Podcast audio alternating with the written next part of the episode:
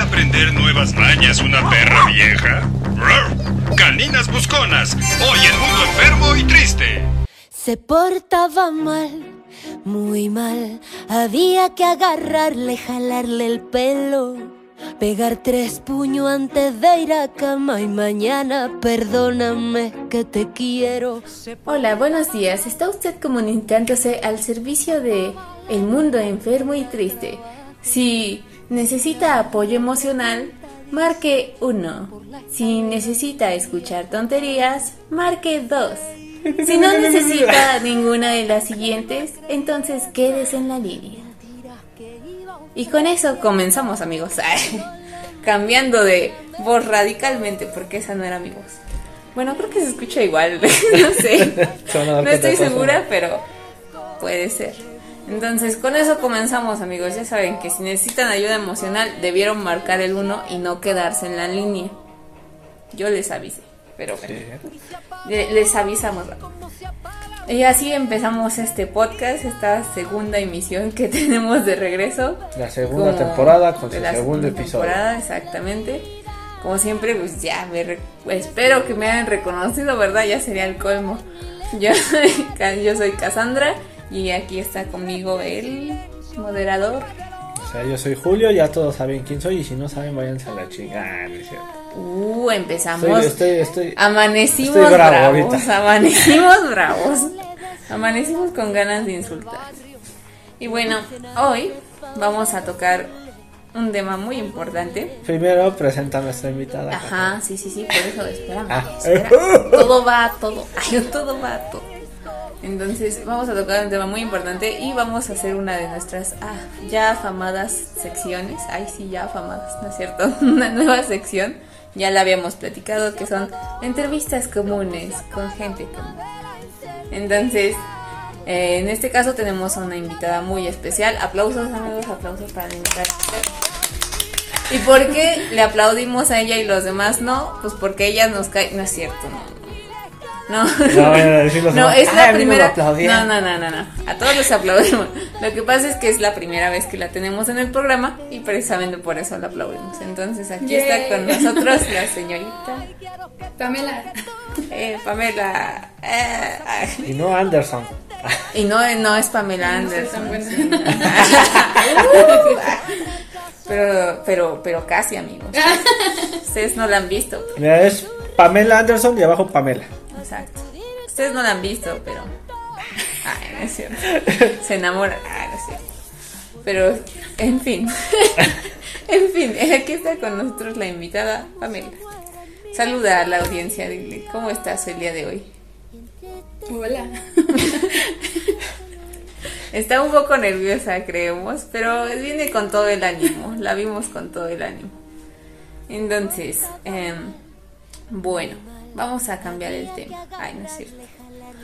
nunca hemos sido tan, tan, tan serios, pero eh, este sí es un poquito un tema serio, ¿no? Como ya saben, de hecho, hoy... Hoy grabando el programa. Hoy grabando el programa es el 7, 7 de marzo, pero estamos a nada de que se conmemore el 8 de marzo, el día, eh, el día de la mujer, el Día Mundial de la Mujer. Y entonces básicamente ya habíamos platicado de esto en otro podcast, ya habíamos hablado precisamente sobre qué es exactamente lo que se conmemora, porque realmente no es una conmemoración, no es una celebración, ya habíamos platicado más o menos de eso.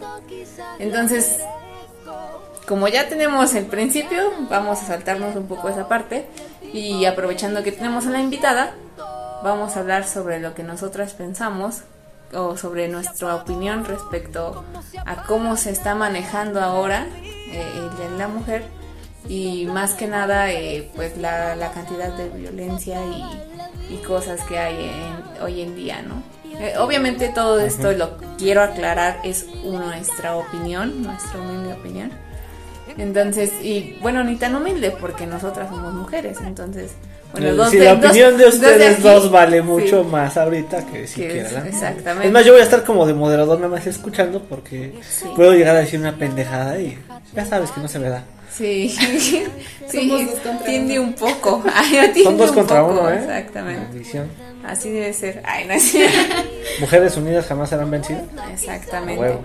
Y de hecho, mira, ahorita que comentaste ese tema de mujeres unidas jamás serán vencidas, me acordé, hoy en la mañana estaba viendo una publicación que decía, me parece sorprendente cómo a las mujeres desde pequeñas nos habían enseñado cómo a ser rivales, ¿no? es como que compites por quién se maquilla mejor, quién se viste mejor, quién está más bonita. Justo ahorita hicimos la broma de Pamela Anderson. Justamente, ¿no? ese tipo de cositas. Ese tipo de cositas. Se salió de ti. ah, sí, cierto, y, sí, y, y, justo, bueno, en la vida Pamela Anderson se va a enterar de que estamos comparando, ¿no? Pero justo es eso, ¿no? Que hay un tema de competencia. Ahorita que, que lo mencionaste, me acuerdan que en la mañana vi esa frase.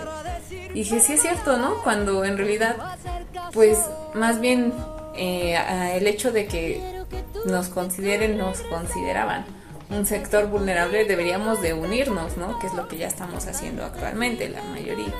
Unirnos con el hecho de que no porque no me caigas bien o no porque no, o sea, te voy a desear algún mal o no te voy a defender en un caso de violencia o no voy a estar ahí para ti, porque al final eres mi género, ¿no? Y la y todos sufrimos de un tipo de de este de violencia de alguna forma. Porque así es la sociedad, o sea, no no necesitas recibir un golpe para haber tenido violencia. O sea, repetimos que las cosas pueden ser tan sencillas como que te digan un, que ellos consideran un piropo en la calle, desde ahí ya estás sufriendo algún tipo de violencia, ¿no? Entonces, justo ahorita que, que vi eso, sí, me, me, acordaste, no, no sé qué opiné con él me las palabras. este, no, pues es que sí es importante porque pues más que nada desde pequeñas, pues es ese mismo de que no, es que este que están las unitas o que ya están en grupitos y que un grupito y que lo otro, o sea, siempre desde pequeñas nos han tenido como que así. Cuando un hombre con otro hombre son así de, ay, amigo, carnal, lo que sea. Pero con mujeres es así de, ay, ahí va esa tipa o, X cosa. Y, y, y hasta entre mismas mujeres nos echamos hasta sí. malas habladas. Sí, sí, sí. sí, claro, tan solo las peleas escolares, ¿no? Digo, las dos, las dos fuimos en, la misma, o sea, fuimos en la misma primaria un tiempo y también fuimos en la misma secundaria. Entonces, las dos nos tocó ver y conocer chicas que pues se peleaban entre ellas por cosas tan sencillas, amigos, como que a les gustaba el mismo chavo. Así de sencillo era a veces. Entonces, entonces, pero digo, más allá de, digo, en, ese entonces éramos chavas, ¿no? Teníamos que como 13 años, cuando, cuando vas en secundaria más o menos esa edad tienes como 12 o 13 años. Pero creo que es padre darme cuenta que eso ya no existe tanto así en esta generación. Te voy a explicar por qué. Yo tengo una, una prima este, que tiene 15 años ahorita y ella va en tercero de secundaria. Y contrario, ella me platica que en su grupo, no sé cómo, no digo es una opinión de una, ¿no? Pero que en su grupo las chicas se llevan muy bien y que tienen, no, no tienen, sí, vamos, no son este, que todas se caigan muy bien y que todas son súper amigas. Pero sí no se están tirando mala onda y no se están peleando, que era como algo que se ve que hay un avance, que no es que todo el mundo tenga, todas las mujeres tienen, tienen que caer bien, no, no, pero sí por lo menos no estarte tirando tierra entre ustedes, ¿no? Entonces, eso me gustó cuando hablé, que conversé con ella, que pues es una generación mucho menor que yo el hecho de ver que sí tiene ideas diferentes a las mías y que sí que sí hay un cierto progreso. Se, podría, aquí voy a agarrar un tantito se podría decir que que lo que estas nuevas generaciones, digamos, tienen de avance, se, puede, se podría agradecer a todas las demás generaciones de arriba, que precisamente como que fueron cambiando ese chip que todos tenemos, bueno, que todos nos han puesto desde chiquitos de pensar de una cierta forma, ¿no? O sea, cierta, de cierta manera tú lo ves en ella, que es nuestra primera chica, que sí, hay, sí, sí se está realizando un cambio. Sí, sí, sí. A lo mejor no te diste cuenta durante estos todo este tiempo hasta Sí, ahorita que claro. ya lo comparas con Hasta tu lo- mismo tiempo en la secundaria. ¿no? Hasta que lo empiezas a platicar con otra persona es hasta que te das cuenta, ¿no? Y digo, ahí es cuando dices, ah, ok, sí está, sí está cambiando la forma de pensar, porque pues yo sí me acuerdo cómo pensaba en la secundaria y híjole, Hasta nos da pena. sí, sí me da un poco de pena, la verdad, sí, sí me da pena. Y, y creo que justo eso fue lo que después me llevó a tomar malas decisiones en mis relaciones. Porque no, o sea, no tenía un punto bien definido de que era una relación sana. Al menos para mí. Sí, eh, y digo, ya después de eso derivó en muchas otras cosas. Pero justamente yo creo que si hubiera tenido una educación diferente, pues a lo mejor hubiéramos podido elegir diferente, ¿no? O sea, que, que al final es lo que quieres. Cuando eres adulto, quieres poder elegir diferente. Y como mujer es muy importante que sí ubiques, ¿no? E- Eso yo antes no lo entendía. bueno, fíjense que yo antes era la chica que decía, ay, este, ¿y por qué se queda ahí si sufre violencia, no? O ¿por qué se queda ahí si este el chavo no la quiere, se, se ve que no la quiere? O etcétera, etcétera. Y no fui sino, no fue sino hasta que estaba cerca de, de ese tema que dije, ah, ok, no, o sea, nunca es culpa de la víctima. Es como lo que decíamos, ¿no? Como si hay este, una víctima de violación, tiene la culpa por cómo se vistió. Y casi siempre todos los, bueno, al menos en lugares que yo he leído, casi siempre termina rimado. Por ejemplo, más en redes sociales se ven los- todos llenos de comentarios de pendejos diciendo eso de, pues cómo iba vestida, pues a lo mejor y lo provocó, Sí. o Es que a lo no. mejor salió de fiesta. Ajá. ¿Para qué las educan así? Ajá. O sea, es así como de, ¿y Oh, por qué no te estás quejando del güey que la violó? Exactamente. O sea, para O empezar sea, es lo todavía primero. es como si aunque nos mataron tuviéramos la culpa. Exacto, cuando el culpable de un asesinato es el asesino, así de sencillo. Exactamente. Sí. El que comete el crimen es el culpable, nada Sí, de claro. que la víctima, no, no, ni madres. El culpable es el que cometió el, el asesinato o la violación o lo que sea que el crimen. El criminal es el que cometió el crimen, así de, de sencillo. Sí, claro. Sí, sí, sí. Sí, y se ubica ya ahora hasta... e- Es como que... Justo, de hecho, hay una canción, se las recomiendo, amigos. se llama Venganza. Mm. Pero ya, ya la conocen seguramente, pero búsquenla así, ¿no? Que justamente habla de sobre eso. No la conoce. ¿qué Es una... Ah, luego la ponemos, ¿no? La voy a poner de fondo del podcast. Entonces, en, justo en esta canción dice que eh, me hiciste creer que mi forma de vestir era una provocación. Y durante mucho tiempo a mí me pasó eso. Y yo creo que, yo creo que a todas, ¿no? Pero eh, yo iba a la universidad y cuando iba a la universidad era, mm, ¿sabes? No, no, yo tenía faldas, vestidos y siempre me ponía el mismo pantalón que me cubría la- lo más posible, la blusa más grande, eh, todo de negro, porque yo quería evitar que la gente, o dar motivos a la gente, ¿no? Supuestamente, bueno, a, las- a los hombres, ¿no? de que me dijeran algo, de que me hicieran algo en el metro, en el transporte público. Entonces siempre era como de, ah, no me voy a poner este pantalón y no, no, yo no puedo usar falda porque pues voy a ir en el metro, entonces me van a ver y me van a decir. Y de todas maneras me veían y me decían. de todas formas. De todas formas, no importa lo que tengas, la persona que es violenta es violenta. La persona que quiere mm, hacerte daño, te lo va a hacer. Y es sea. que ni siquiera, ni siquiera en esta sociedad que, que tenemos actualmente, la humanidad, ni siquiera nos enseñan a los hombres que eso está mal. O sea, nos hacen creer que está bien, nos hacen creer que les estamos haciendo un favor diciéndoles un piropo. Sí, Entonces desde ahí ya está todo mal, porque ento- entonces es como... eh, eh, en su mente ellos no te están diciendo nada malo. En su mente ellos te están haciendo un favor al hacerte el piropo, que es lo peor. Que es lo peor, sí, exactamente. Y, y justo con la educación tenemos varios problemas.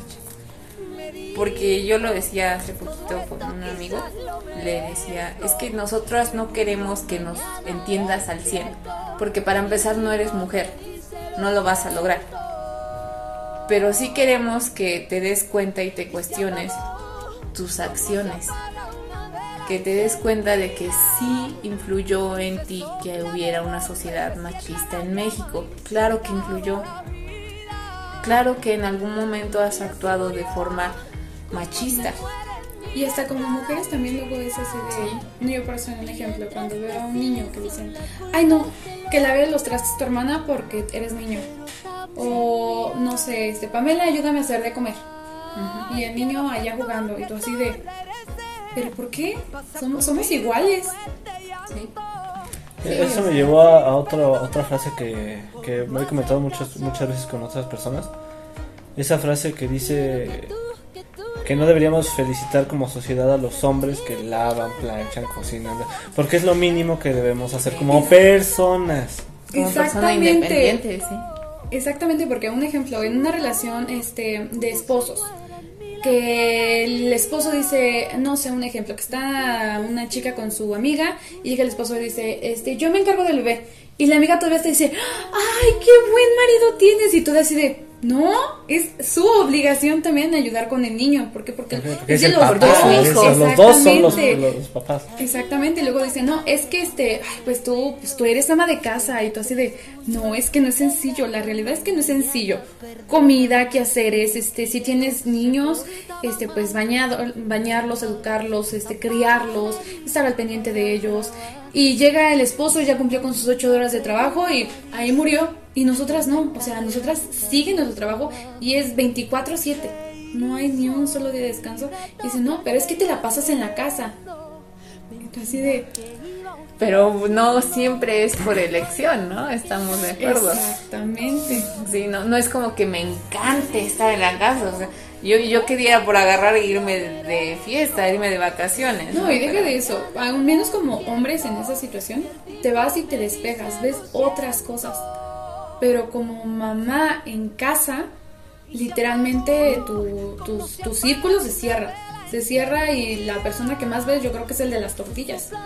Dice, no, pero es que estás en casa, ¿qué te quejas? Y tú, pero no, no convives ya más allá de otra persona. Luego hasta estás hablando y tu hijo así de, mamá, ya cállate, ni siquiera te entiendo, ¿no? Y tú así de, pero es que es- no, no tienes con quién Si no hablar. tienes una comunicación con alguien Exactamente, más. como que con el mundo exterior, tu mundo se cierra totalmente. Y eso es lo que muchas personas no ven y por eso, pues, Y es precisamente cuando se da esa situación, ¿no? De que, de que la mujer se encarga de absolutamente todo en la casa y el hombre por trabajar ya que quiso todo eso. Es precisamente lo que pasa. En cambio, en una relación en la que se comparte la paternidad, los, los- las cosas de la casa como debería ser, porque todos son personas, el hombre debería de poder cocinar, lavar y bla, bla, bla, bla, bla. A lo mejor en ciertos momentos se reduce la carga de la mujer en una relación así. Sí, cargo. No, pues es- se vuelve lo que lo que la palabra dice, pareja, parejo. Sí, o sea, lo- los, dos hacen las cosas que tienen que hacer, porque los dos son adultos independientes, se supone. O sea, el otro día estaba viendo una, una publicación igual que decía como de, yo soy muy feliz, este, tratando de ganarme mi dinero, ¿no? Era, era una chica. Decía, pero si llega mi esposo rico y me ofrece mantener este, y me ofrece tener una casa y cuidar nada más a Santi y, y Hugo, algo Ajá, así. da así la- Nombres de niños fresas, ¿no? Este, no le voy a decir que no. Y yo, ok, esta persona está dispuesta a detener su, su desarrollo como persona por la supuesta comodidad de ser ama de casa y encargarse de los niños y pasarlos a recoger. Y no está mal, o sea, no, no es que esté mal que quieras tener hijos, al contrario, pero eh, eh, lo que está es mal que es que también es la- el apoyo de la pareja. Sí, exactamente. Porque cuando te dejan toda la carga a ti, pongámosle una mujer normal, una mamá estándar o lo que yo veo en la, la mayoría de amigas grandes que tengo, Sí. es de que esa mamá, esa mamá vende Tupperware, esa mamá vende Avon, esa mamá vende de todo para sacar un dinerito extra, o sea, aparte de su chamba de hacer lo de la casa, aparte de la chamba de, hacer- de estar con sus niños, aparte esa, esa, esa mujer ayuda en la economía de su esposo y a veces ni es así de, ay, pero es porque tú lo quieres y tú así de, pues es que la verdad siendo ama de casa pues se te corta todo, todo, todo como que toda provisión que tú puedas tener aparte y siendo por ser mujer que trabajabas antes es muy muy difícil agarrar y, y estirar la mano. Así como que dame Sí. o sea yo creo que es lo más peor y por eso muchas A lo mujeres mejor existen casos como ahorita que mencionó Cachi, lo de si llega el esposo millonario en el que a lo mejor es ella en ese caso. es que si fuera millonario no me tocaría hacer la comida Ajá. ni el A- Es a lo que voy, o sea, realmente si fuera millonario, entonces se hace un poquito más sencillo eso, porque si es millonario y está dispuesto a pagar la sirvienta, la cocinera, la Exacto, niñera, todo, sí, sí. entonces era llevar relax. voy. Entonces ahí sí, Sí, sin sí. problemas, ¿no? Sí, exacto. O sea, eh, pero, pero hay personas Pero que, no que, que- personas que precisamente, o me- mejor dicho, creo que les han, en esta sociedad le han enseñado a las mujeres a pensar que siempre que se van a casar, es la situación puede ser así. Y no es cierto. Exacto. Voy a poner un ejemplo de, no sé si decir nombres. Eh, Voy a, bueno, a ver, a ver, esto lo voy a pongamos fulanita 1 y fulanita 2 y doña Pelos Doña Pe- Bueno, fulanito y fulanita. Fulanito, tú ya sabes, vas a saber quién es, eh, quién es en cuanto yo comience a hablar. Ok, yo ya sé de qué me Fulanito Ah, y no. fulanita. Yo también voy a saber. Fulanito y fulanita se juntaron. sí Ajá. sé de quién van a hablar Ah, no es cierto.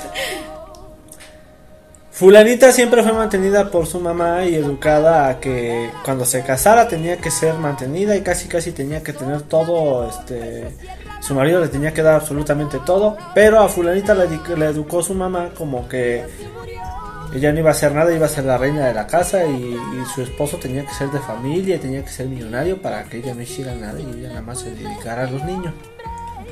A fulanito lo educaron a ser proveedor y cree que con solo proveer ya tenía que hacer eso. Con el tiempo el, el fulanito como que fue aprendiendo que eso no era necesario, que él también tenía que saber cocinar y demás y demás y demás. Te digo, se juntaron. Fulanito sabía cocinar, hacer que hacer, bla, bla, bla, y trabajar. Fulanita, a pesar de que lo sabía, tenía la idea, por como la educaron, de que no tenía que hacerlo. Entonces ahí ocurrió que fulanita no hacía absolutamente nada, ni en la casa, ni en trabajo, ni nada. Y fulanito hacía de todo, siempre, todo.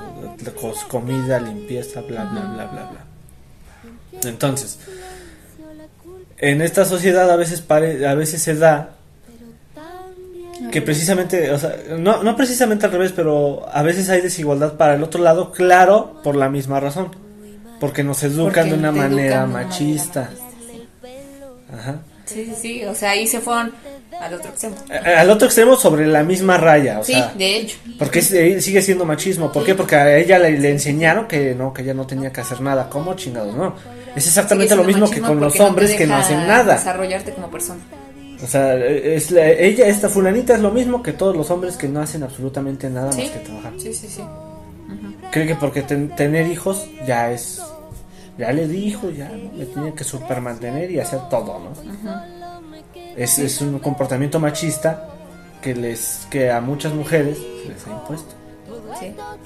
Sí, de hecho, eh, o sea, hablando en cuanto eso de la educación, yo estoy muy en contra de que se nos eduque, de que se nos educara para que tú seas la princesa. Y yo ya lo había dicho en algún momento, digo, me costó trabajo quitarme ese pensamiento, pero al, fin lo logré, porque yo justamente durante un tiempo sí tenía ese pensamiento de, ah, yo soy la princesa. Entonces tiene que venir un príncipe a rescatarme, lo cual es total y completamente falso, porque yo puedo, por mis medios, rescatarme. ¿Y qué hablo de rescatarme? Pues ser independiente, ¿no? Al final.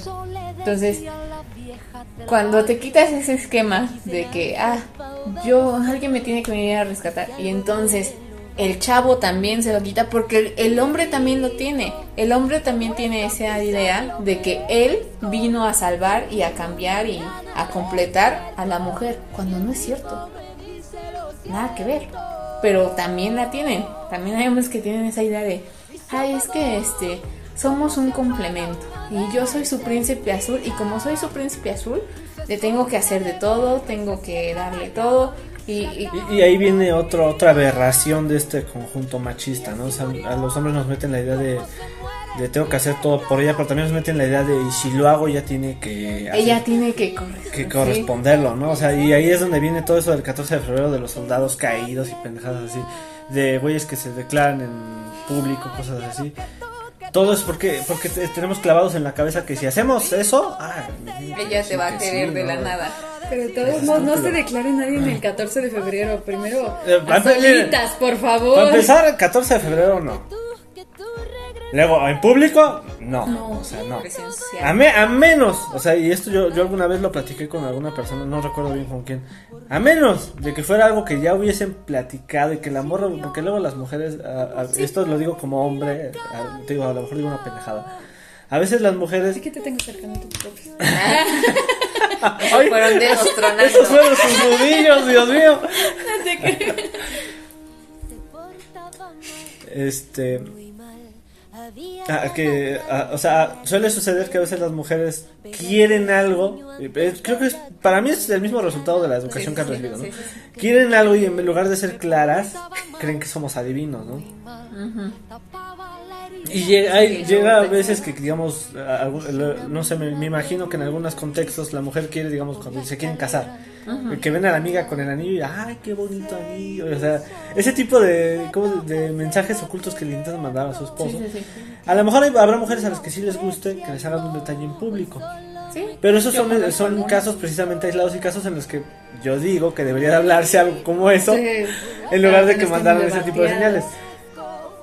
Y obviamente ya es, co- ya es conociendo una pareja, porque no estoy hablando de que ay, a la semana que conocí, que te enamoraste, ay, ya quieres tú, como Ya hombre, todo algo, tonto ¿no? quieres hacer pinche Sí. detalle así en público, no mames, ¿no? O sea, yo creo que los detalles públicos aplican cuando ya conoces a la persona sí, y sabes que eso le va a gusta. gustar, Exacto. solamente. O sea, y solamente, y yo creo que aplica solo a parejas, no a alguien que ni siquiera tiene una relación contigo. Exactamente. Sí, sí, sí, sí. Sí, yo pienso lo mismo. Igual yo tengo ejemplos. Eh, yo conocí a alguien que siempre quiso que su novio fuera muy romántico, que le regalara de todo, que le diera de todo. Y entonces, este, alguna vez le gustó un chico. Este chico, para declararse, le llevó flores y así, pero pues a ella no le gustaba el chico, ¿no? Entonces lo rechazó. Ahorita actualmente tiene un novio, esta chica. Y le llevó serenata. Pero es diferente. ¿Por qué? Porque esta chica ya, ya tenía una relación con él. Ya era su novio. ¿Ok? Ya tenía una relación de tiempo. Entonces ya sabía él que ese tipo de actos le gustan a ella. Que a ella le gustan las demostraciones de ese tipo. Ya era algo que habían platicado, como tú dices. Entonces funcionó bastante bien. ¿Por qué? Porque era algo que ella quería y él, algo que él le quería dar. Ok, perfecto. Pero justo ahí ahorita que dijiste esa parte de que luego el hecho de ser adivinos. Es que está como el video que dice, este, es que yo no quiero que tú me des chocolate porque Ajá. yo te pido que me des chocolate, yo quiero que a ti te nazca que me des chocolate. Pero es como dices, es que no son, no, no son adivinos. ¿Cómo van a saber que yo voy a querer Eh, chocolate? pero también eso es, Sí, eso ya- es ya como que la responsabilidad de, de la pareja, o sea, no digo del hombre, o sea, porque también puede ser en viceversa, o sea, cuando vas conociendo a alguien y te fijas en esos detalles, o sea, yo creo que el, el- el güey que lleva 10 años con una persona y no sabe que le gustan los chocolates, o sea, eh, ¿qué- ¿en qué estás pensando, no? O sea, que, que nunca te mencionó que le gustaban los chocolates, ¿no? O sea, tú, ay, me gustan los chocolates. o sea, o sea, no se trata de ser adivino, pero tampoco se trata de, de no fijarse, De no. O sea, de no ser un completo idiota, ¿no?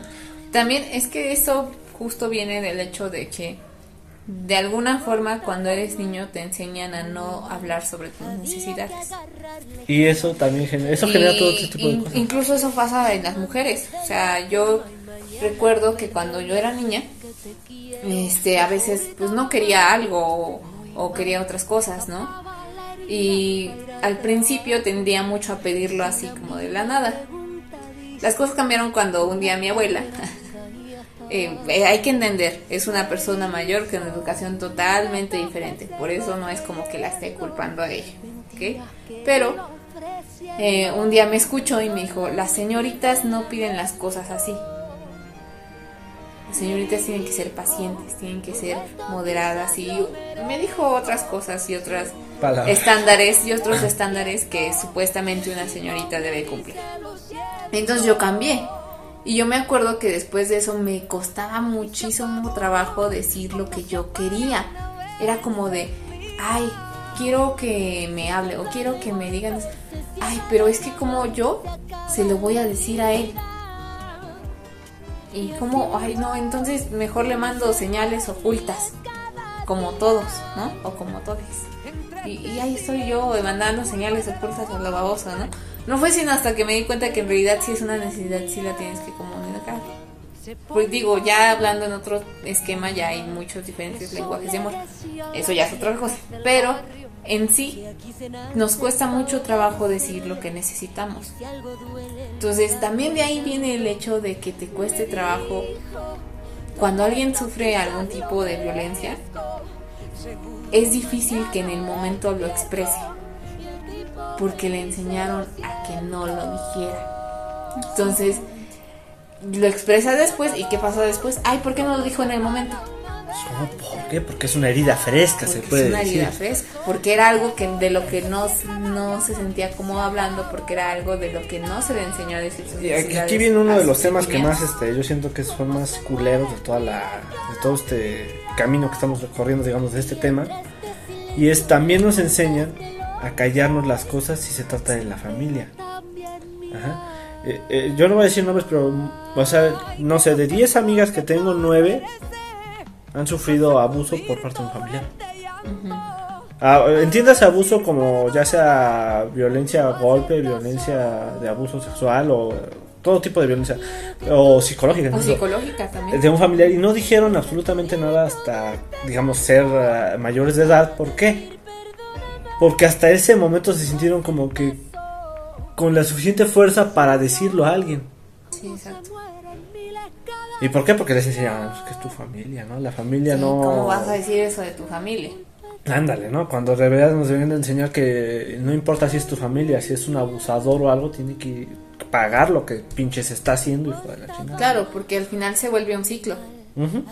Yo conozco a alguien que Qué malo. lamentablemente no no es mujer. Ah, qué mala. No, no es cierto. No es mujer. No, no, no. Estamos hablando de no echarle tierra a las mujeres. sí, díganme. Dijo que no era mujer. Estoy baneado.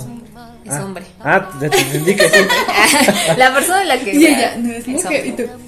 Eh, Evidentemente no voy a decir su nombre para proteger su identidad, obviamente, pero él me, tocó- me contó que fue víctima de abuso. ¿ok? Eh, y me contó que fue alguien de su familia. Y nunca se lo dijo a nadie. La única persona a la que se lo había dicho era a mí y a, otro, a otra conocida. ¿no? Esta persona ya es bastante grande y ahora tiene muchísimos problemas con su propio control de emociones y mucho viene del hecho de que nunca pudo que- este, cuidar y atender esa herida entonces ahora él lastima a otras personas porque en su momento no lo curó y con esto no quiere decir que está haciendo lo mismo que le hicieron a él no, pero de alguna forma sí sigue lastimando a otras personas de su alrededor. Sigue cometiendo algún tipo de abuso hacia otras personas de su entorno. ¿Por qué? Porque como no resolvió su asunto nunca, nunca lo habló, pues hizo una cadenita. Es un patrón que se repite. Lamentablemente digo, esta persona yo la conozco, pero pues ella no es cercana a mí y también no me tocaba.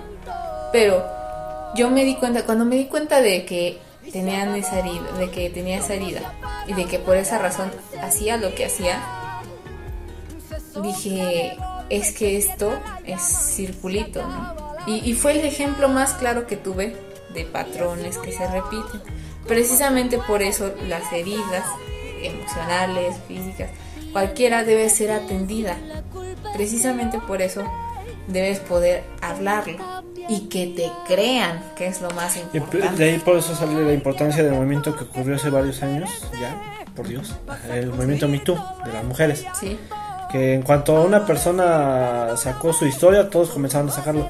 A mí me dio risa leer comentarios de hombres y o incluso mujeres que decían, ay, ¿cómo no hablo, como dices, cómo no hablo desde hace un chingo, no? Pero creo que ese movimiento sí liberó ciertas cadenas en, en la, al menos yo siento que las mujeres, Sí. que ya no se, ya no, y, ya- y qué bueno que ya no se callan, o sea, ya haya pasado mucho tiempo o poco tiempo ya las mujeres dicen, Sí, no esto tienes pasó, esto pasó. Y yo siento que eso está bien. Sí, porque como te digo, liberas una parte de ti y digo, hablando psicológicamente, lo- los mismos psicólogos dicen que nada te ayuda más a superar ciertos traumas que hablarlos.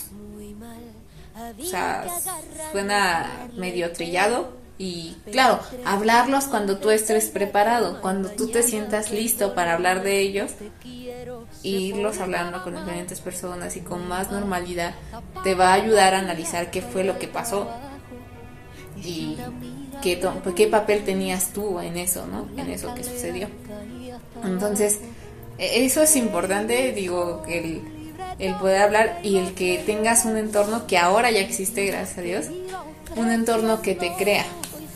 Y deja de eso, como que siento que antes, bueno, en- cuando estábamos nosotros chiquitas, Sí. como que no nos decían o como que varias cosas como que nos las callaban Sí. o no, no teníamos tanta información. Ah, yo creo que por eso también las cajeteamos mucho. A comparación de que por decir, este, pues ya niñas, no sé, de secundaria que pueden ver, aunque sea una imagen de Facebook que diga, este, no amiga, date cuenta. aunque Sí. sea eso, pero sí te quedas Pero así como que no, o sea, no está Lo bien. piensas, ajá. Cuando antes, pues, pues no, era Sí, nadie te prueba y error. nada, Y exactamente. pues a lo mucho que llegabas, pues era una amiga, pero que ya le tuvieras demasiada confianza. Entonces, pues, Sí, no, no te lo decían. De hecho, yo me acuerdo, yo no me enteré eh, hasta después. de- es interesante, eh, se los recomiendo como ejercicio, que hablen con las mujeres de su familia, eh, hablando, por ejemplo, con su mamá, con su abuela, con sus tías, que son, son mujeres de generaciones más grandes.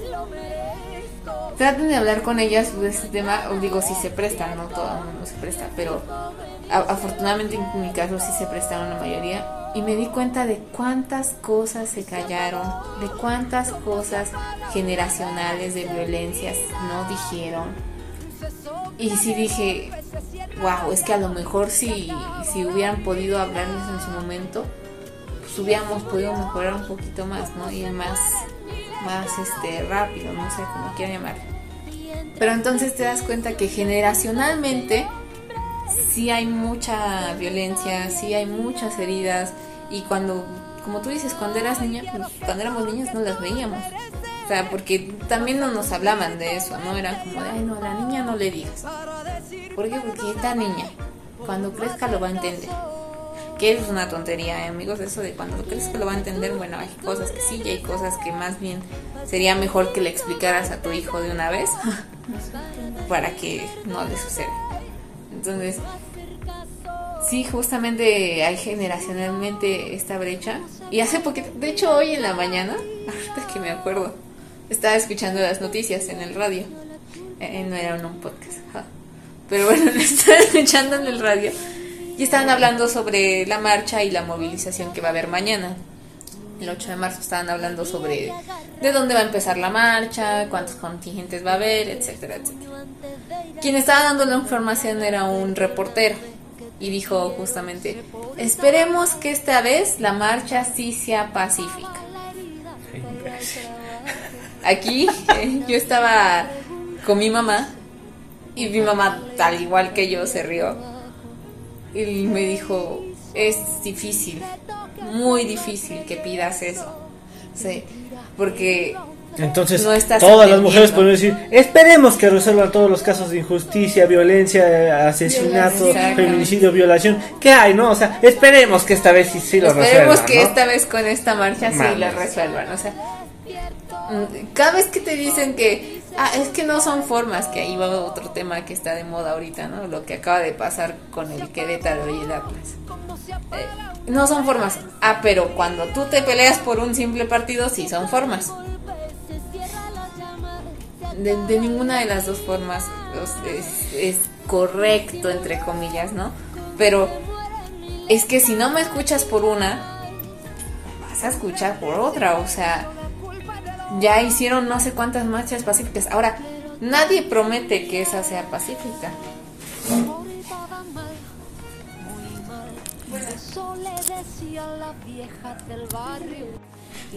Ahora, nadie dijo exactamente esas palabras. O sea, según yo, la marcha contra las mujeres es para hacer para que, oye, mírame, están tenemos seguimos teniendo casos de violencia, seguimos teniendo casos de violación. Tú sigues sin resolverme nada. Sigue habiendo lugares donde es ilegal abortar.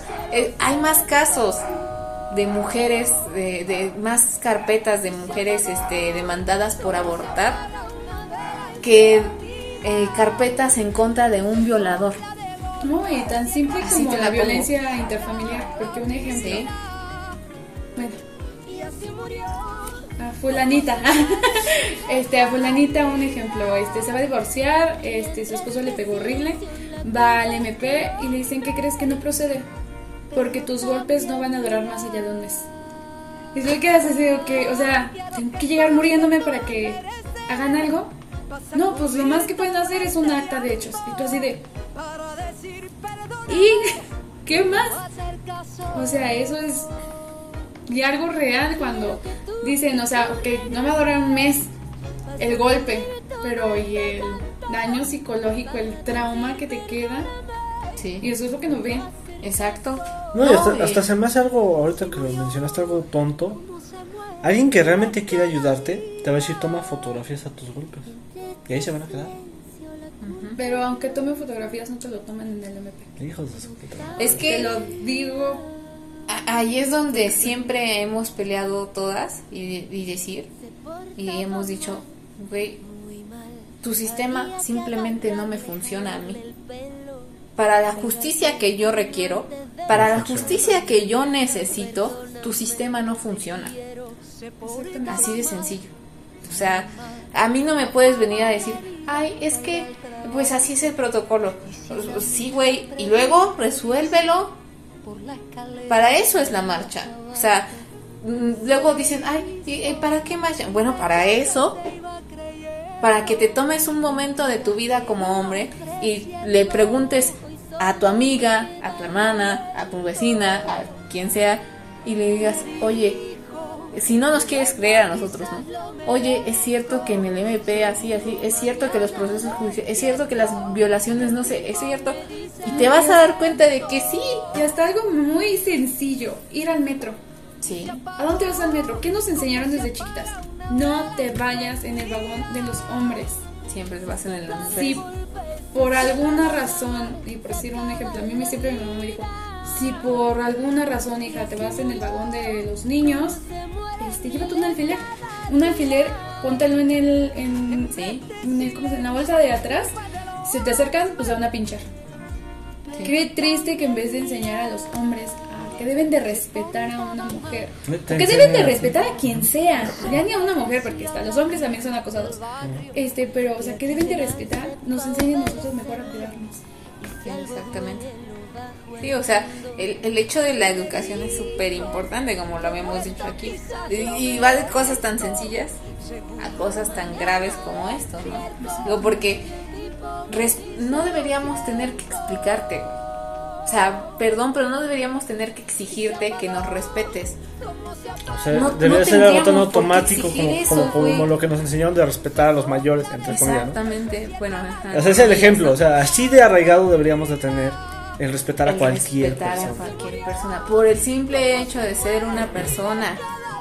Una persona que Ya además ni, ni persona, respetar a cualquier ser vivo, porque ya está con animalitos van.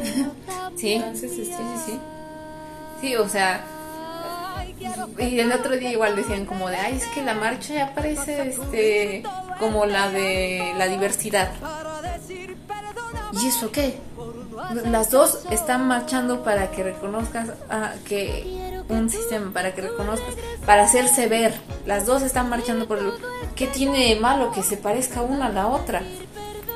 O sea, desde mi perspectiva sí fue así como de, bueno, y, tú estás idiota o, no sabes nada de las marchas o qué. Luego hubo, hubo un comentario que leí ahorita que me acuerdo de un cuate que pu- pu- pusieron las fotos de una marcha, creo que fue en Argentina el año pasado, que hubo un grupo de mujeres que iba sin sostén ni nada, o sea, iban y pintadas aquí con frases de es mi cuerpo, bla, bla.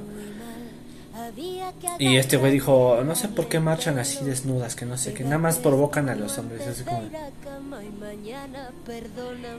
No sé si te has fijado ahorita que mencionaste lo del Atlas, que en los estadios, mayormente los hombres que les gusta el fútbol se quitan la playera y andan ahí. Ajá. Y ellos no están provocando a nadie, ¿no? Sí, Y ¿no? luego se tienen más que unas. Sí. O sea, No es como O sea- que las mujeres que vayamos a un estadio digamos, ay, mira, esos no traen playera. Ahorita en corto. ahorita me lo chingo, ¿no? O sea- eso de querer, Uy, se ve guapo. o sea, eso de querer cul- por culpar a, a- a la persona que digamos está y es lo, lo más cabrón es que se está se puso frases aquí diciendo no me violes y, y lo primero que pensé el güey que comentó eso están provocando. O sea, desde ahí se ve lo, lo- lo idiota y enfermo que está ese güey. Sí, como lo de, ay, este, no, no fuiste así porque me haces pensar mal. No, tú ten pensamientos decentes. Exacto. O sea, yo no tengo porque tú eres el que también, por, ¿por qué estás pensando esas cosas? O sea, se supone que no tendrías por qué tener el, ay, le voy a hacer daño y violencia a esta persona. ¿Por qué, güey? O sea, ahí se ve que la enferme, o sea, lo enfermo El que viene está de mal eh, eh, es el que lo pensó. Exacto. Exactamente, no de ellas. Y, y como digo, eh, yo lo estaba platicando hace poco igual con otra persona y me decía como, con un hombre. Y me decía, este, no, pues es que la verdad es que luego sí, pues sí hay chicas muy guapas, y hay chicas que yo les digo, ay, está muy guapa.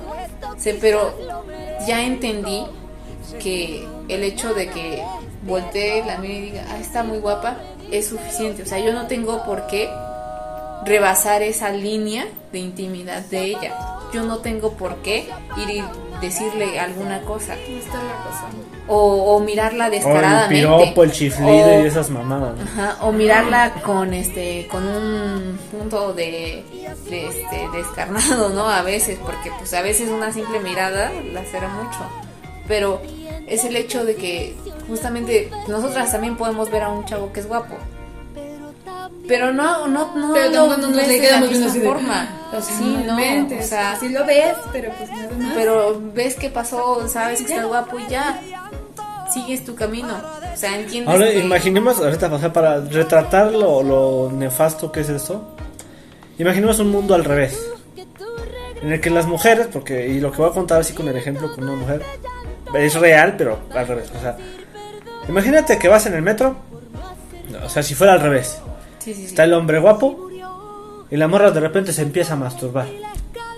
O sea, yo estoy diciendo eso y suena hasta cagado, ¿no? Podrían decir algunas personas. O van a decir, ¿eso cómo va a pasar?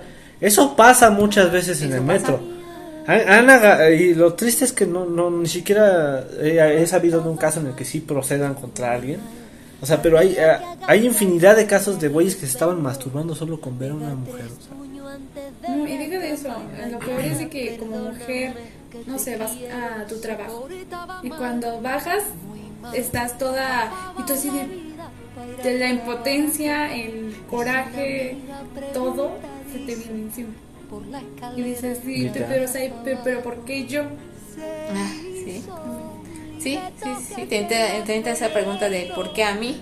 A lo mejor dice, ay, ¿por qué no me di cuenta? Porque puede ser que no te hayas dado cuenta, puede ser que sí. Pero de todas formas, eso está pésimo. Yo ahora, ya que he ido al metro las últimas veces, sí me ha tocado ver cómo la chi- eh, había una chica que este que justamente sí, sí, un, señor porque hasta era un señor sea la chava tenía era menor que yo. Yo tengo 24 años. La chava tenía como yo que sé 18 y el otro era un señor verdaderamente. Y la estaba viendo de una forma. Entonces evidentemente cuando ella se le empezó a decir porque sí le dijo tuvo el valor de decirle ¿qué me ves? ¿por qué me ves así y así?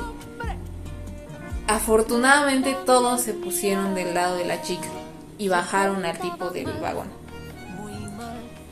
y es que eso debería de pasar siempre o sea tú deberías de porque luego también no lo dices o sea te das cuenta a lo mejor pero no lo dices porque dices bueno es que no me van a creer o quién me va a apoyar o sea por favor. Ajá, el miedo, ¿no? El miedo de, quién me va a apoyar. Y, y esta chica fue lo suficientemente valiente de decirlo y la apoyaron, la apoyamos porque yo estaba ahí. Entonces también yo, yo la apoyé y todos, o sea, no, recuerdo que hubo un señor justamente que dijo, no, ¿sabes qué? Bájenlo. Y lo empujó y lo bajó. Y todos estuvimos muy de acuerdo con que se bajara. O sea, porque evidentemente la chica todavía se veía que iba a su escuela, a su universidad, traía una mochila. Entonces la chica todavía tenía que llegar a su universidad, no la ibas a bajar a ella. ¿Por qué? El que se tiene que bajar es él, el enfermo es él. Entonces, justamente ahorita que estamos hablando de este tema, si a ustedes en algún momento llegan a estar en el metro y ven que una chica necesita algo así de ayuda, dénsela, o sea, no, no tengan ese miedo de, ay, es que, a ver, ¿quién más va a apoyar? No, yo, yo la voy a apoyar. Sí, o sea, debería, debería ser que to- al menos, al menos, o sea, como mínimo todas las mujeres se apoyaran y a- al menos nosotros los hombres tener el hecho de la, la tenemos que apoyar, o sea, porque ya estoy, ya estoy viendo, o sea, ya me estoy imaginando yo comentarios si fuera una publicación de Facebook, comentarios de no, ¿qué tal que se equivocaron y el señor no? Lástima, güey, es lo que estás provocando con el no resolver todos los problemas de los... O sea, si la mujer supiera que va segura en el metro y realmente va segura, eso no pasa. Pero como no es así, ahora, eh, y yo lo digo como hombre, si algún día me llega a pasar que me, me confunden o, o creen que están haciendo algo así, yo voy a aceptar, voy a decir, ni pedo. Me tocó recibir la bala. ¿Por qué? Porque en este puto sistema machista es lo mejor que puede pasar para que la mujer al menos se sienta un poco segura y apoyada por las demás personas. Sí, exacto. Como lo que pasa cuando tú vas caminando y atrás de ti viene caminando un chavo, ¿no? Que no siempre es que te venga siguiendo, pero tú ya tienes esa Y te idea. pasas corriendo al Sí, otro lado. Tú ya tienes esa Y idea. hay veces incluso que precisamente hay mujeres que piden ayuda en esos momentos. Y te digo, pa- puede llegar a pasar esto de que no, no era. Ni modo, güey. Yo ya lo veo así, antes lo, lo, lo veía con el de, no mames, pero ¿y si se equivocan? ¿Y qué, güey? No? O sea, ya ahorita ya lo veo como de, ¿y qué, güey? Ni pedo, güey. Es lo que hemos ocasionado todos en este sistema. Sí, con la cantidad de. O sea, y, y es mejor eso a que no se haga nada y termine siendo, sí, siendo, ajá. ¿no? O sea, Sí, ese, es la- el peor decir, escenario. Ay, bueno, como puede ser que no, mejor no. Ya, no hago me nada. ¿no? O O sea- no. No, también no mames, ¿no? O sea, en teoría deberías poder hacer todo. Digo, ahora me parece algo bastante chistoso, ¿no? No soy una experta de cómo funciona el sistema legal, porque nunca quise hacerlo, me da un poquito de asco también. Pero mm, está chistoso como hay este personas que están en la cárcel que no han hecho, o sea, que no son culpables realmente, que son presuntos culpables, que están ahí por un proceso y realmente no son culpables de lo que le están acusando, pero los que sí son culpables de violación nunca llegaron ni siquiera a un proceso porque nunca se les vinculó. Digo, yo no sé cómo funciona lo Porque era conozco. familia. O porque eran familia, exactamente. Pero ¿no te parece eso muy pendejo? Iba a decir muy cagado, pero no, es algo muy pendejo. No te contengan las palabras. O sea, realmente sí es algo muy pendejo. Y digo, ese reportero, no, no sé cómo se llame, pero ese reportero de las noticias que dijo, esperemos que esta vez sí sea pacífica. No, güey, lo que deberías esperar. Esperemos es que, a nadie de tu familia nunca le pase nada y no tengas que pensar en después en decir era necesario.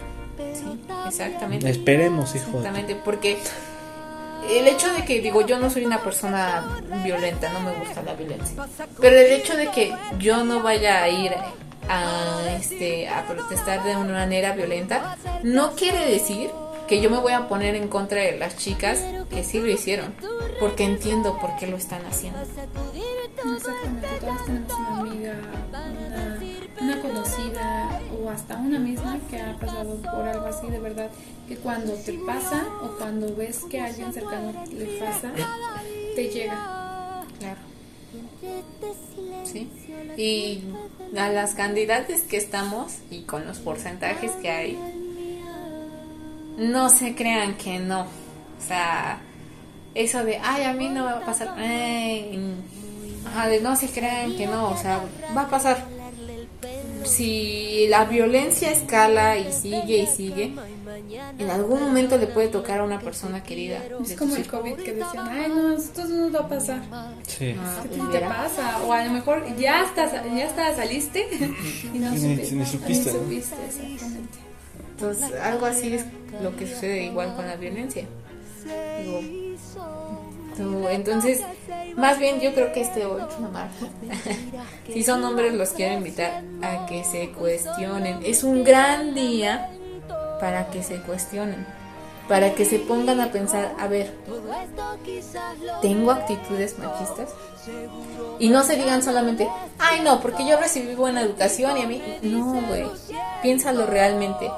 Porque hasta ese de, ay, estás muy escotada. O, ay, ¿quién te está llamando? Algo que se ve con, con las parejas o casados incluso es el control ese que, que en esta sociedad tiene mayormente el hombre, o también la mujer, porque por eso existe la frase de la tóxica, ¿no? O sea, Sí, tanto esa frase de la tóxica y el tóxico, Como el la, la víctima y el víctimo, en realidad son el producto de esa violencia, o sea, porque ni, ni tu esposo, ni tu esposa, ni nadie debería de, de decirte cómo vestirte. Ni tu novio ni tu novia deberían de revisarte el celular. O sea, claro, de- depende del esquema de la relación que lleven, ¿no? Pero todos esos son pequeñas cosas que al, al- en conjunto generan, yo creo que toda esa clase de comportamientos, o sea, son versiones minúsculas de los comportamientos Es que finales como que, que, son va escalando. Exacto. Ahorita puede ser un, híjole, estás muy escotada. O un, este. o, o un- vamos a un lugar no tan cabrón, no te vistas así, o sea, Ajá, o un, ay, no me agrada tu amiguito. No, ya no le hables. O un, ay, que te empuja, ¿no? Este, o sea, no. eso no, no que le pegan a las paredes. Amigas, si ven eso, le peguen. Amiga, y no es, date cuenta. Es que eso es violencia. Que ahorita O sea, estamos ahorita fue la pared. Exactamente. Después va a ser tu cara. O sea, Es que digas, ay, es que le pega a la pared porque, pues porque no te va a pegar a ti, o sea, ahorita. ahorita, O sea, no al rato que no se le pase por la cabeza golpearla a la pared, el puño va directo hacia ti. y eso me recuerda a una, a una canción que a lo mejor uh, muchas personas me van a linchar cuando diga esto, pero a mí siempre me ha cagado Mon Laferte. ¿no? ok. O sea, como artista, no me caga como artista, no sé por qué. Pero últimamente le he agarrado cierto gusto a varias canciones de ella. Y en específico a una que canta con, no me acuerdo cómo se llama esta mujer. Ay, la canta con otra morra que se llama, la canción se llama Se portaba mal. Ah, Ah, sí. No mames, esa canción, creo que precisamente por ese tipo de canciones que tiene esta Mon Laferte, bueno, ya he escuchado más de ella, ya me gusta más. Ya, ya me gusta, mejor dicho, ya me gusta. Y esa canción precisamente me de- la- la- cuando la escuché me dejó pero así callado, o sea, me dejó así de... Sí, con Cani García. Eh. Se llama. la- la- No, man, Sí.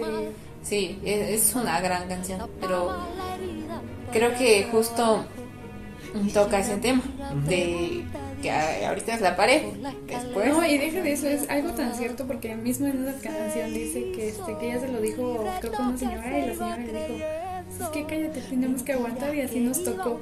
Y, Ay, lamentablemente es eso lo que a lo mejor como hija dices, este, no sé, a alguna persona más grande que tengas confianza le dices, y lamentablemente su pensar es, pues es que aguántate, es tu esposo. La, la idea, eh, ahí, ahí va esa, la, la gran idea que generaciones pasadas y afortunadamente ya no tanto, ya no se ha inculcado tanto esa idea de, no, es que ya casados hasta la muerte, ¿no? Ah, sí. Está el caso de mi abuelita, ¿no? ¿no pasa nada? De que una vez que casi casi se apuñalaron mi abuelito y mi abuelita, ah, ¿no? Sí, ahí había juntos porque no, es que no se puede divorciar, está cabrón divorciar.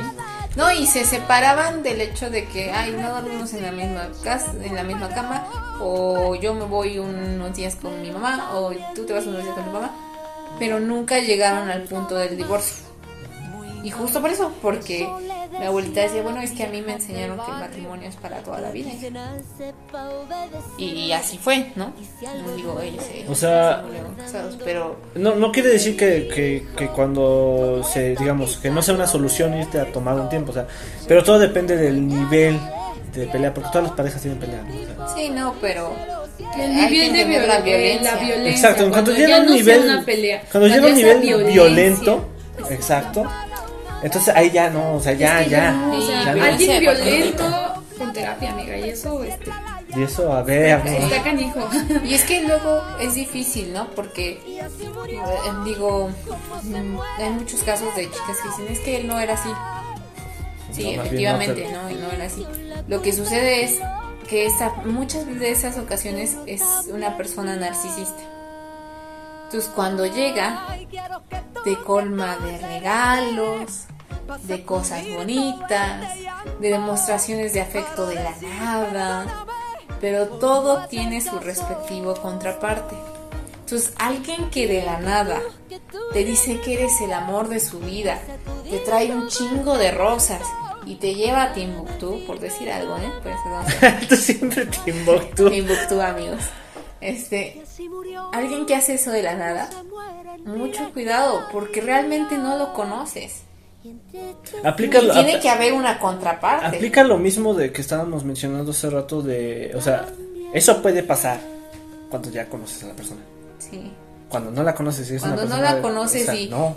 esas personas que de, de inicio te muestran muchísimo amor de la nada es porque hay una contraparte difícil. No, más que nada, bueno, por decir, ahorita estoy leyendo un libro que se llama La princesita que creía en cuentos de hadas. Hace años lo leí y de verdad que me quedó. Y ahorita de nuevo lo volví a encontrar y, y lo estoy leyendo. Esta, esta, este libro cuenta la historia como que muy mágica, de una real, una princesita que era la niña de mamá y de papá, que, este, que pues era una, una niña que lo tenía todo, que sus papás eran los reyes, que se tenía que casar con un príncipe. Ese siempre fue como su meta.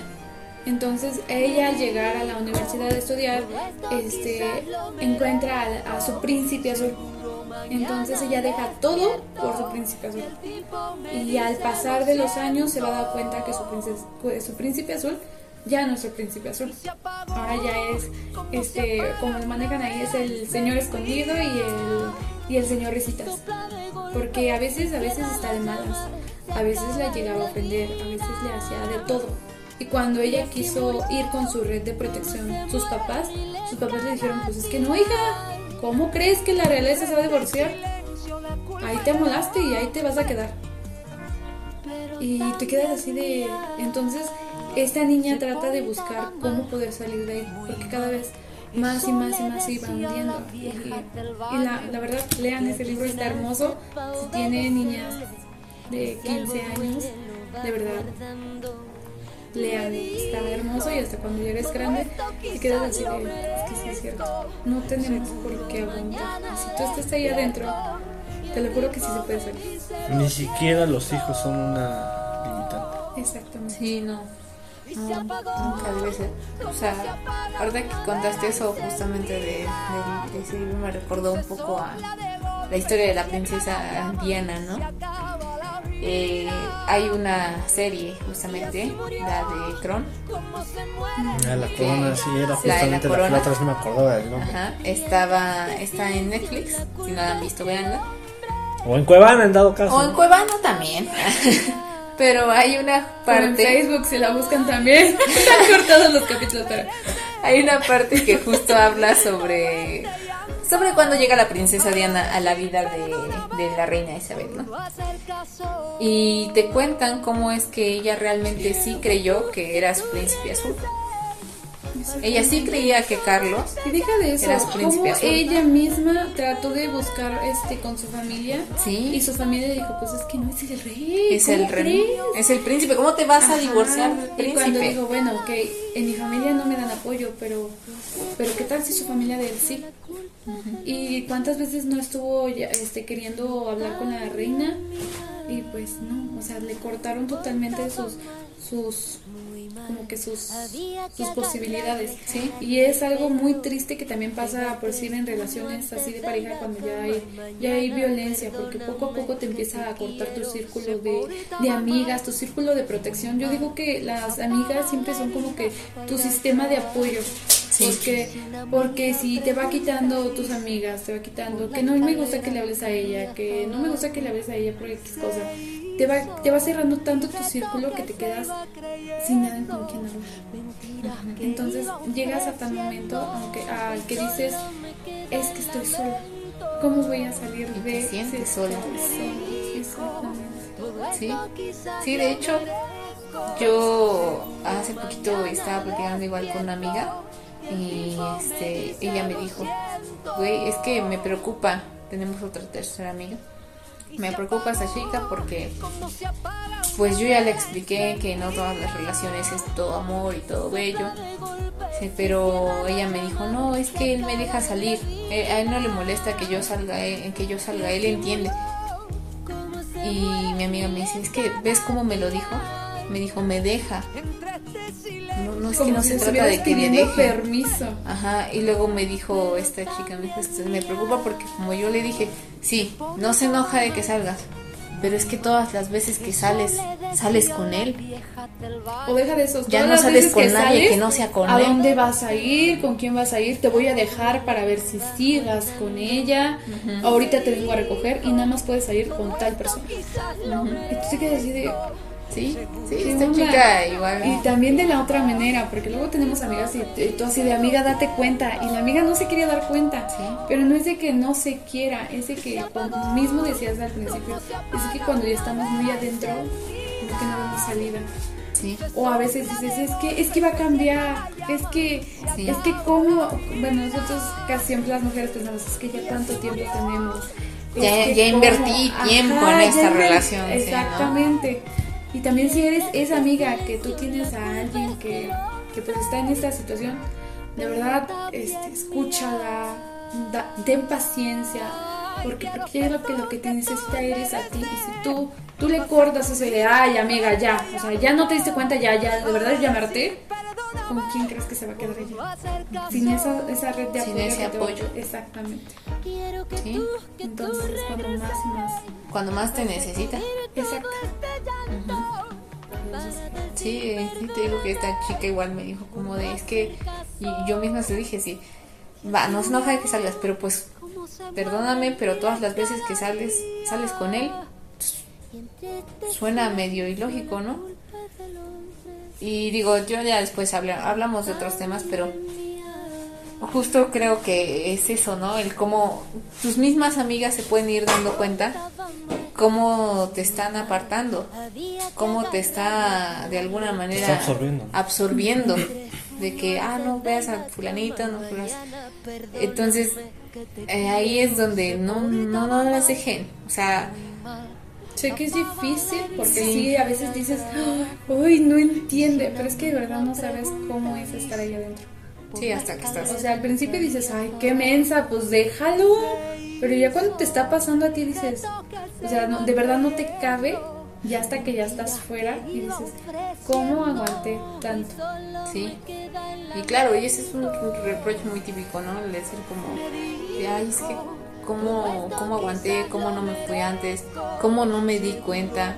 Eh, yo soy una mensa por esto y esto. Pero ahí, Pero es que cuando estás adentro no lo ves. ajá, y ahí yo tengo una frase que, que, que me ha ayudado muchísimo, que dice, eh, que es eh, en respecto a eso y muchas otras situaciones, que dice justamente, eh, no puedes justificar, no puedes pensar este que tenías que hacer algo diferente porque el nivel de conciencia que tenías en ese momento era el que era con el que pudiste responder, no el que tienes ahorita. Actuaste lo mejor que pudiste. actuaste lo mejor que pudiste con en ese cosas momento, que tenías a tu alcance. que era lo mejor que tenías en ese momento. No puedes comparar tu conciencia de hoy en día con la de hace dos meses o con la de hace un año o dos años. O sea, es muy diferente, es muy diferente. Digo, al contrario, ¿no? Es el hecho de agradecer que ya estás en otro nivel, que ya ves las cosas de forma diferente. Cuesta trabajo, muchísimo, pero digo, al final es un proceso. Y aquí tenemos a nuestro escuchador. Perdón. No sé. ¿no? Está ahí. Y bueno, hablando un poquito de esto, fíjate que la verdad que yo quería hacer unas preguntas puntuales, que son preguntas que tienen que ver un poco con cómo nos ha, ay, cómo nos ha educado la sociedad de este asunto. Esto ya entraría dentro de la sección entrevistas Entrevistas comunes, comunes. con gente. con gente. con- Vamos un poquito a las preguntas. Voy a poner un asterisquito y voy a poner Son preguntas relacionadas con el tema, ¿eh? O sea, pero creo que nos pueden, estas preguntas no, no van guiadas al hecho de tener este algo de, ay, esto es lo correcto y esto es lo incorrecto. Estas preguntas van guiadas a que nos sigamos cuestionando las situaciones. Entonces, por ejemplo, esta igual va para los dos. Yo, sí, sí, sí, sí. Y, y bueno, va para los tres. Yo creo que es un buen ejercicio que lo respondamos los Bien. tres, ¿no? Vale.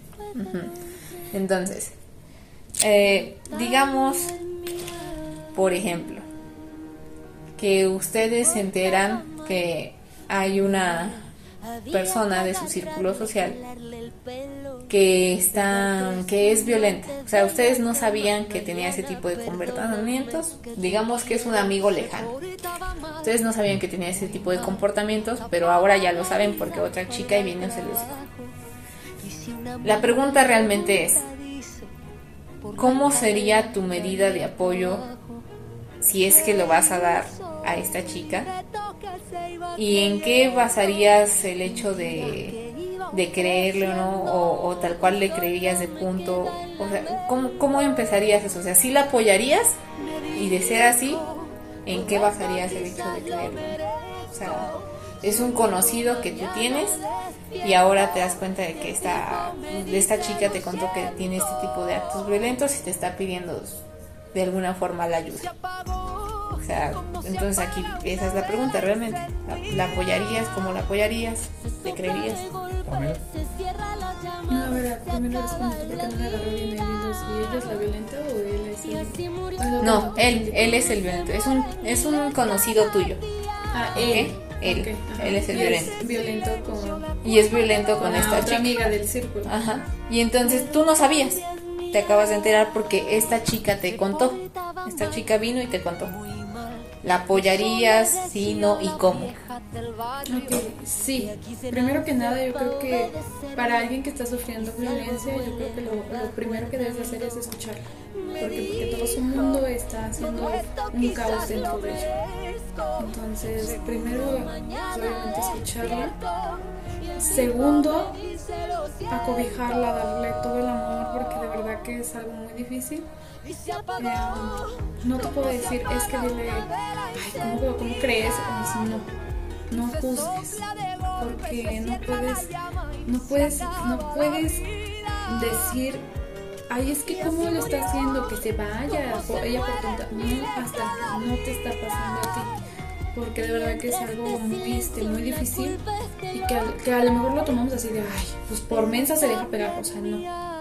Es, o sea, lleva más cosas que porque ya la tiene controlada, ya la tiene chipeada, diría yo. Y pues tratar de que, de que ella poco a poco se dé cuenta de las cosas. No lo va a hacer en un día, no lo va a hacer en dos. A lo mejor no lo va a hacer ni en un mes, no lo va a hacer ni en un año. Pero poco a poco tú, tu apoyo, este, como digo, red de, de, Red de red de apoyo. apoyo va a poder irse dando ella misma cuenta y cuando ella se dé cuenta de verdad que ahí, ahí van a cambiar las cosas y hasta también para el otro porque ok va a decir ok me estoy cajeteando. A lo mejor esperemos que sí. Pero si sí que busque apoyo también porque algo también tiene que tener él que por algo está asociándolo de esa manera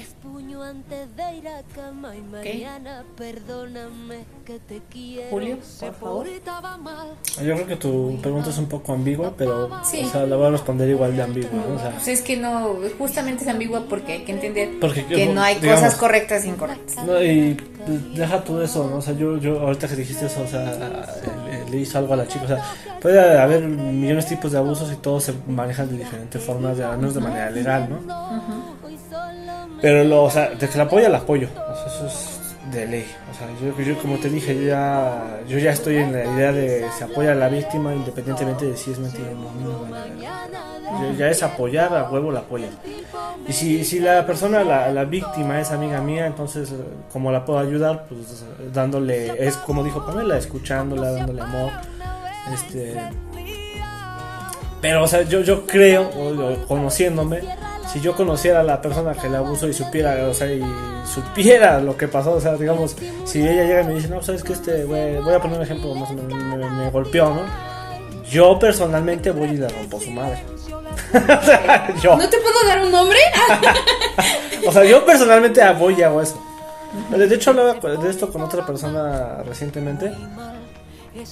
Eh, que me cuestionó algo muy similar, me cuestionó si, si yo me enterara que una u otra persona le hiciera algo a, una, a otra persona, pues, ¿qué haría? ¿no? Y yo pues, dije lo mismo. O sea, pero a veces, eh, o sea, mi, respuesta es demasiado genérica, te digo. Realmente, ah, y lo digo como hombre, muchos hombres nos no hacemos nada cuando es un amigo o algo así. Que le llaman el pacto patriarcal. Sí, o sea, claro. no, ay, no es que es mi amigo. como que le hacen, claro, no lo hagan, es algo que debemos de, de comenzar a eliminar nosotros como hombres de nosotros. O sea, y yo me puse a pensar, dije, o sea, o sea, cuesta, cuesta trabajo porque lo tenemos muy arriesgado. Entonces dije, me puse a imaginar a muchas personas. Entonces dije, la mayoría, la mayoría sí les rompo su puta madre. Solo hubo una persona con la que no pude imaginarme lo que fue con Chava, pero es, creo que es algo extraño, es algo muy arriesgado que tengo con él. O sea, no sé por qué. Es, Ahí me, le digo a mi hermano mayor para que se Es mejor decirle, le dices a alguien que no sea yo. Ah, no, no, pero, no, pero o sea, vamos al, al contexto real. O sea, eh, no debería de importar si es o no mi gemelo. O sea, si yo me enterara que mi gemelo le hizo algo, no sé, a, a, a, a ti, ¿no? A cualquier amiga mía, realmente no debería de importar que es mi gemelo y debería hacer lo mismo que, que haría con cualquier otra persona. O sea, a lo mejor no romperle la madre, ¿no? O sea, eso fue pero, a lo mejor. Sí, no, sentido de justicia. Eh, pero el sentido de la justicia, exactamente. O sea, si voy a aplicar justicia con, con unos y con otros, no, eso es una mierda. Tengo que aplicar la justicia pareja. Está como un capítulo de. Bueno, me va a salir mucho de contexto, pero está como un capítulo de esposas desesperadas. No sé si lo han visto. La verdad, no. En algún punto, pero no me Ok, hagan de cuenta de que Brie tiene un hijo. El hijo este, le dan, como se están esperando los dos esposos, el papá quiso darle un carro. Entonces ella ve niños tontos este, tomando, un día de tomar, este, aplasta a una señora. Y pues no la mató, pero sí la llevó al hospital, estuvo en coma y pues después murió, ¿no? Entonces, este, ella lo primero que dijo, dijo, ¿cómo, ¿cómo, mi hijo se va a ir a la cárcel? No, está muy pequeño. Le hicieron pasar el carro como si se lo hubieran robado. Y después de tiempo ella se dio cuenta de que pues no eran las cosas así, ¿no? Lo quiso corregir a su manera, ¿no? Lo entregó a la cárcel, pero sí, este, le dijo, no puedes, o sea, no, o sea, sí como que lo entregó, ¿no? No directamente, pero sí, este, indirectamente. Y es como dices, es que sí, aunque sea tu hijo, aunque sea tu hermano, aunque sea lo que sea. Ya nos debemos de seguir con eso. Exactamente. Porque a veces, muchas veces dicen, es que es mi hijo y todo. Y la violó, La es tu sobrina, es tu. Exacto. Es una mujer. Así y al fin y al cabo.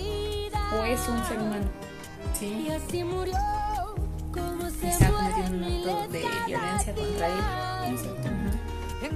Bueno, Que, quiero reiterar, sí. lo de la golpiza nada más es de modo personal, porque yo estoy idiota. En ningún momento estoy sugiriendo que vayan y rompan madre. a- O sea, si es necesario, Es una buena opción. Y lo pero sienten. No lo practican con todos. o sea, pero lo que les debe de importar antes de la putiza es la víctima. Es la víctima, O sea, sí. lo principal Sí, es la víctima, apoyar a la víctima. Ya si después les sobran muchas energías y ganas de romperle el hocico a quien sea que haya hecho, entonces háganlo. No bajo mi... O sea, háganlo bajo su propio riesgo. O sea, acepten las consecuencias como lo que mencionamos en el, Justamente en el te episodio van a llevar pasado. a la cárcel. Escúchenlo. Justamente eh, por eso yo decía, antes de aclarando, esto no es que les estemos dando consejos o que haya, por eso les- no hay respuestas correctas ni incorrectas. Y por eso la las preguntas son ambiguas o dijeras exactamente eso, porque son opiniones. No estamos dando consejos, ni estamos, o sea, ¿ok? Entonces, bueno, no, no de ese tipo, ¿no? No consejos de ese tipo. Entonces, eh, creo que faltaba algo, ¿verdad? Sí.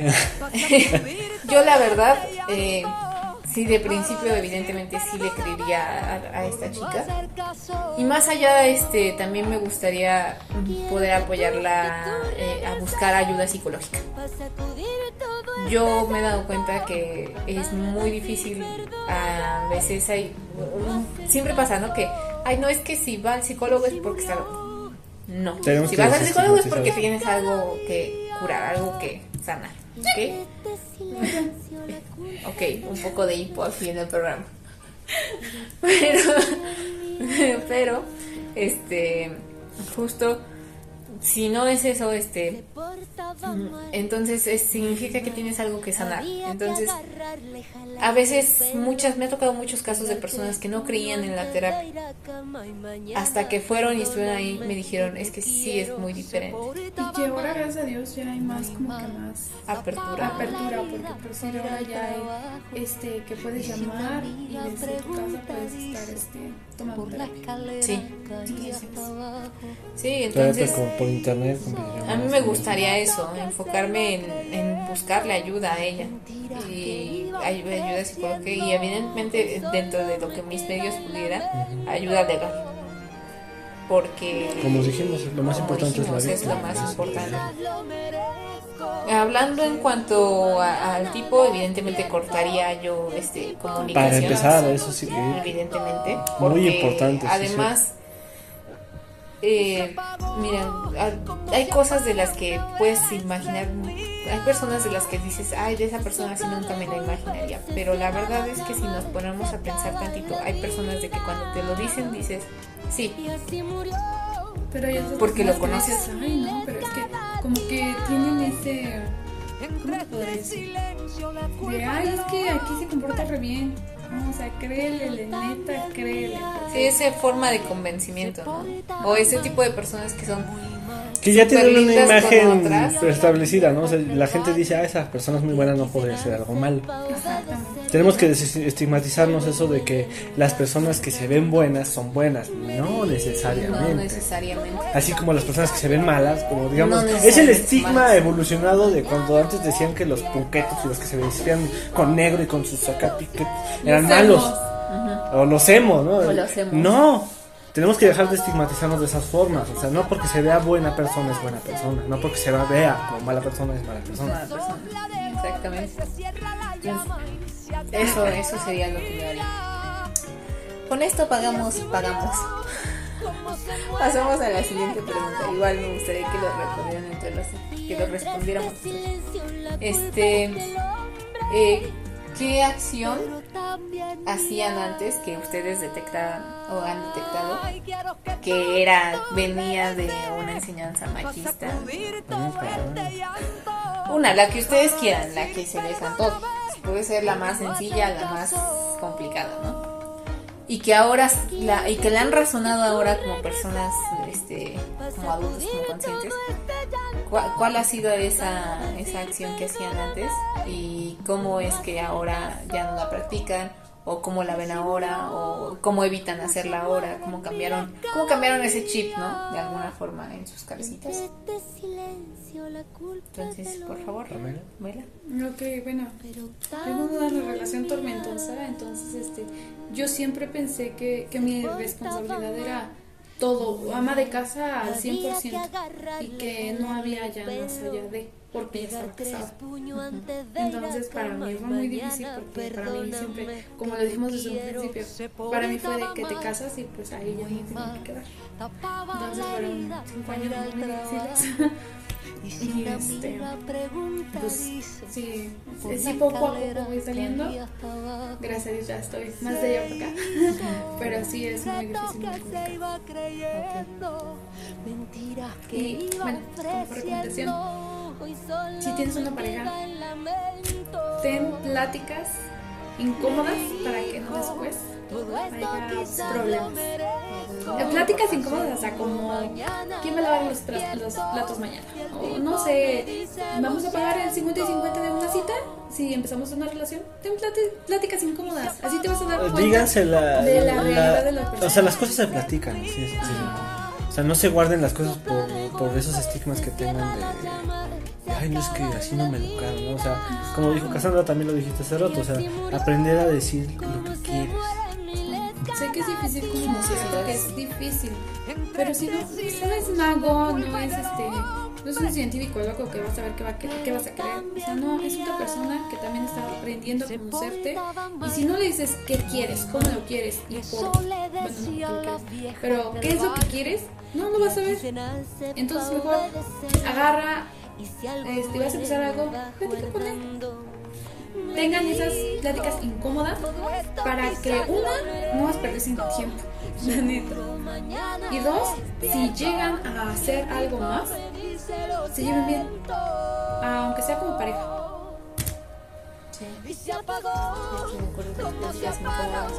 Las. Yo ya, yo ya no les llamo pláticas incómodas, para mí ya son pláticas.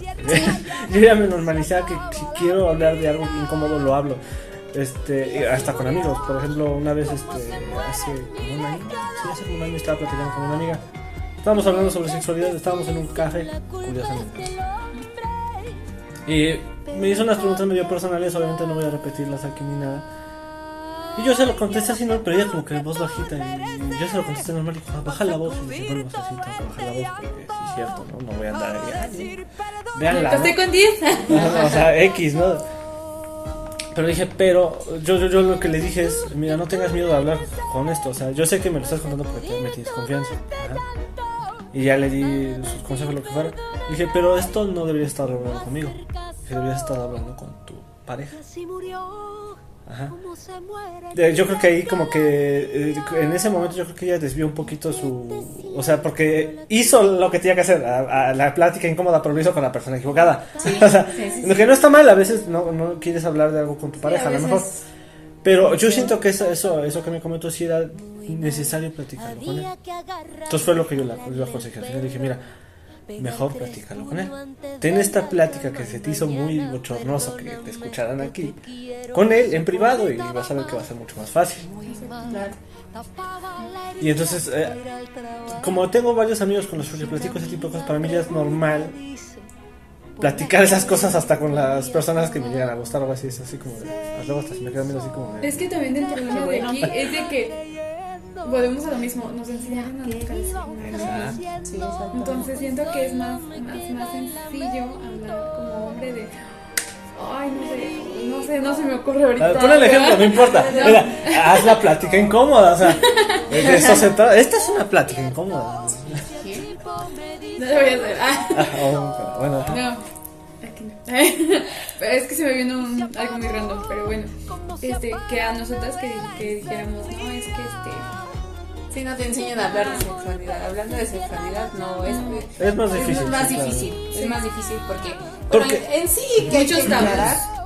Sí, en sí hay que aclarar que hay muchos tabús en la sexualidad. Por cierto, esperen un programa sobre esto. Tengo muchas cosas que decirle a la sociedad sobre esto.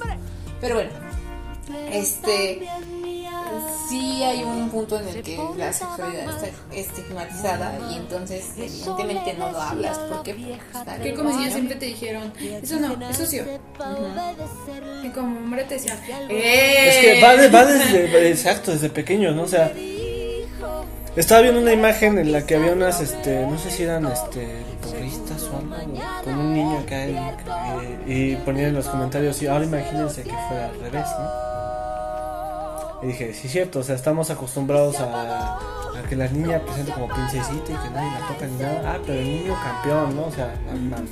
O sea, desde ahí ya está mal, desde esa parte de la educación. Sí, exactamente. Y precisamente ahorita que, que dijeron eso de es difícil hablarlo, a, ustedes las mujeres les han enseñado así como que no, no está bien. Y a los hombres a todo lo contrario, ¿no? Así como de... Que to- a- a- o sea, ambas cosas están mal, o sea...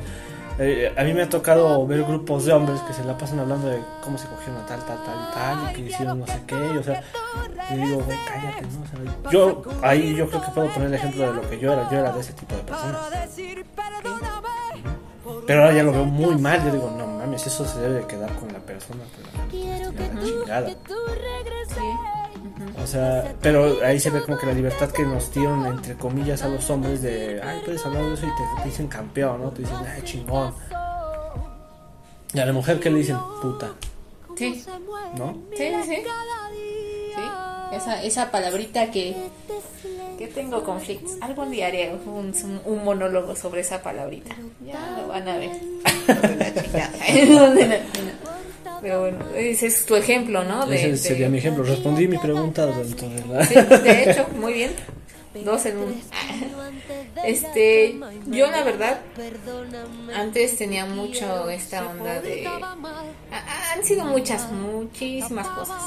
Muchísimas cosas las que me he dado cuenta que no. Pero sí, justo antes yo creía que mi valor como persona o como mujer venía de con quién había estado. Y justamente cuando este cuando empecé a descubrir mi sexualidad, hubo una parte de mí que se sentía mal y decía, bueno, ¿y ahora cómo le voy a decir este? ¿Y ahora cómo voy a decir este? Si me llego, digo, ya no voy a poder casar o así, o se me empezaba a llegar esos cuestionamientos que yo, yo decía no tener, yo decía no tener, pero sí sucedieron. De que, ay, este, por ejemplo, yo tenía una amiga que no, que no tenía, que no había desarrollado su sexualidad y yo sí. Entonces yo decía, ah, bueno, es que a lo mejor ella vale más que yo. Es que a lo mejor entonces ella va a conseguir un novio mejor que yo. Es que a lo mejor, entonces... Es que ella se va a llegar de blanco Es que ella se va a llegar de blanco al altar. Ajá. Y yo decía, bueno, pero pues es que cómo le voy a explicar a mi siguiente novio que esta situación me pasó y que entonces yo ya no soy y que, o sea, cuando a ellos cuando el ya realidad, no ser es de, ay, ya no eres y cuando para ti es, ya no eres, ya está sucia. Sí. Es la, es la ilusión del valor de la virginidad que no existe. Sí, exacto, y, y justo a eso iba. Yo tenía mucho esa idea de que la virginidad como tal es algo que como concepto existe. Y que además es algo que tiene su valor, que si no lo tienes, pero Afortunadamente digo, he ido cambiando y ahora más bien me doy cuenta de que es un concepto social que sirve únicamente para que tú sientas como mujer que perdiste algo cuando no has perdido absolutamente nada. Ganas de hecho sí, ganas, te ganas a ti como mujer, te ganas, eh, ganas tu sexualidad, o sea, empiezas, es como empezar algo, porque es como descubrir algo o es, es, tan valioso como ir a la escuela. Bueno, no así, ¿no? Pero, o sea, pero por ahí, por ahí va el asunto, por ahí va el asunto. Entonces, justamente e, eso fue lo que cambió en mí, ¿no? El hecho de ver eso como, ay, la virginidad, la virginidad no existe, amigos y vayan con un ginecólogo. O sea, yo de verdad, porque sigo y conozco a varias ginecólogas, y lo, hemos, lo han platicado ellas mismas y ellas mismas han, han dicho, hay mujeres que ni siquiera nacen con imen. Déjenme eso, hay, eh, es tan fácil romperlo así como si pudieras andar en bicicleta y se te llegase a ¿Sí? O jugando hasta básquetbol, brincando, en una mala caída. O sea, es algo Que puede suceder por cualquier cosa, la verdad. Y, y es algo que no te quita valor en ningún momento, porque no eres un objeto. Hace poquito lo veía. depende Sí, exactamente. Hace poquito lo veía igual en un reel que decía: Hay entonces un zapato que ha tenido seis diferentes, que ha estado con seis diferentes dueños, este, tiene el mismo valor. No, pero es un zapato. Tú no eres un zapato. Exacto. tú eres una persona. Ya mal Ajá, exactamente. Tú eres una persona. Eres una mujer. Deja de eso también. Qué feo. Bueno, no sé, ¿no? Pero qué, bueno, qué bonito en parte romántica de, ay, llegaste con el que va a ser tu esposo. Pero también veanlo desde un punto realista, o al menos yo me quedo con ese poquito, de que imagínate que llegue con él al altar virgen, ¿y qué tal si no, pero bueno, ya no pudo experimentar o ya no pudo conocerse. Ajá. no conocerse, sino sí, vivir su sexualidad. Es que también puede vivir con él, bueno, con su pareja. Pero, puede pasar que yo, yo creo que muchos nos pueden decir que es cierto. O muchas mujeres pueden dar la razón. Más que nada de generaciones pasadas. Llegaban así vírgenes al matrimonio. El güey no sabía ni ser mi madre. Y nunca tuvieron un orgasmo. Eso es muy común en generaciones arriba de nosotros. Muy común. No, y también ahorita comunes, porque luego platicas con chicas y tú así de. No, sí, sí, no, no, te, no te chives, estamos hablando del tema, precisamente. Este, y es cierto, muchas personas, incluso de nuestras generaciones, no es que no hayan sentido un orgasmo, sino que no disfrutan su sexualidad cuando se limitan precisamente en ese tipo de cosas. Y eso es algo que yo considero, que más bien que todos deberíamos considerar muy importante, nuestra sexualidad, aprender sobre sexo, ¿no? Sí. sobre nuestro cuerpo, sobre, sobre el, el- el valor que tiene aprender eso en lugar de darle valor a algo que no existe. Exactamente. Sí, porque aparte, igual, digo, yo normalmente tenía ese concepto y, y aparte era es como que, ah, si te pones a pensarlo bien, dices como de, ay, que ella llegue virgen y casa al matrimonio. Y él, Exactamente, Él no ya importa. bien dado. él no importa que tenga ya las mil experiencias o que ya... Eso Hasta no dicen, importa. ay, qué bueno que experimentaste antes. de". Y es que en realidad, si no importa para él, dice la frase. en realidad si no importa para él, tampoco debería importar para ti. O sea, tú no tendrías Deja por qué dar... eso, y si le importa a él, pues qué poco. Sí, qué poco. Cosa. Tú no tendrías por qué dar Sí, una ti no explicación de con cuántas personas has estado. Y él tampoco. No tendrías por qué dar esa explicación. O sea, realmente es como que todo el mundo tiene un pasado. Y lo es va como a tener, preguntar, ¿cuántos helados te has comido? Yo no los cuento. ¿no? Los cuento. y lo va a tener y, y no tiene nada de malo que lo tenga, ¿no? El asunto es que que este por- porque precisamente todos nos equivocamos. O sea, todos tenemos ciertos errores o ciertos aciertos, o sea, somos seres humanos. Pero sí es lo que yo decía, el valor de de tú como mujer no viene de ahí. Entonces, me costó un poco de trabajo quitarme eso. Pero ya cuando me lo quité fue cuando me di cuenta de lo estúpido que sonaba. Y cuando aparte de todo te digo que empecé a ver a estas a las mismas ginecólogas diciendo la virginidad no existe y no estás perdiendo absolutamente nada. No estás perdiendo tu valor como persona, no estás perdiendo tu este tu ¿cómo se llama? Tu, tu castidad. No, no es como que ya eres una peor persona o una mejor persona. No estás. O sea, no está sucia, nada de eso es total y completamente Nada de eso es cierto. Todo eso es un constructo social en donde precisamente se quiere hacer que como tú ya no vales esto, entonces ahora el hombre tiene un poco más de valor. Sigues dándole poder a la posición de un hombre. Sigue siendo un constructo No lo machista. hagan amigos, amigas, mejor dicho, amigues. lo hagan amigos. Entonces, esa sería una de las actitudes que yo he cambiado muchísimo, que yo he, este, de hecho ahora ya hasta lo difundo, porque antes hasta decía, bueno, he ido un poquito a poquito, ¿no? Yo soy de esas personas que cuando me sucede algo, lo sano, lo trabajo y como, como proceso, siempre al final trato de ayudar a los demás pero más que nada no ayudar en el sentido de rescatarlos, sino de darles la información que yo hubiera querido tener en ese momento. Entonces, Como justamente que ahora, el deber de, de decir para que alguien no caiga sí. Y, y más allá del deber es el hecho de que me siento bien. O sea, es como que, ah, ok, quiero hacerlo. Sí, no, no, no debo hacerlo tanto, porque no es obligación, ¿eh? Pero quiero hacerlo. Entonces, eh, ah, ya ahora ya más bien soy así, como que yo difundo la información, como que yo me doy cuenta y, por ejemplo yo todo el tiempo estoy diciendo la virginidad no existe, no perdiste nada y, y ahí estoy, eh, tratando de que vean un punto que, que yo no vi en su momento, defendiéndolo, ¿no? Entonces, ese sería mi ejemplo. Y bueno, ¿qué, qué, qué más ibas a decir? Así. Esta es la tercera y la última pregunta, amigos. Porque también, también no crean que tenemos como mil preguntas, o sea, ya hablamos bastante del tema. Pero bueno, Nada más son tres. nada más son tres, porque tres es el número de la suerte, dicen por ahí. Ay, no sé. Sí, no, creo que es el 7. En realidad sería una serie de siete según la suerte, siete no como tal. No una Yo no, no creo en la suerte. Ah, O sea, por ejemplo, o sea, por ejemplo, la tercera es la vencida. Vámonos. Si hago una serie de siete ejercicios, ¿es de suerte?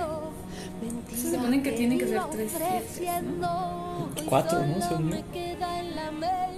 Por eso es el. Ah, no, es creo que que son creo tres. en, ah, Porque, porque de ahí sale lo de las estas máquinas de los casinos que tienen tres rueditas. Ah, tres claro, siete, tres, siete, sí. siete. O sea que Sí. el número de la suerte también es el era- 3 porque son tres siete. Sí, es, son tres siete. O sea, siete, pero repetido tres veces. Sí, Bueno, sí, ya, sí. la pregunta, Bueno, estamos desviando. la pregunta, amigos. ya les dimos información que cura. Y las neuronas. Entonces, la última pregunta. Como e- esta va un poco más enfocada a, a las relaciones. Eh, digo, no sé si ustedes ahorita tienen una relación. Yo no. yo no. Pero eh, yo me hice un propósito de que mi próxima relación pudiera tocar estos temas, ¿no? Estos temas que acabamos de decir que son incómodos. Entonces, hablando desde ahí, ¿qué tendría que tener tu, no qué tendría que tener? ¿Qué te gustaría ah, de esos temas incómodos que di- menciónenme uno que consideran importante al momento de conocer a una persona? O sea, digamos que ustedes ya están listos para conocer a alguien más. Si quiero conocer a alguien más, voy a tener una cita.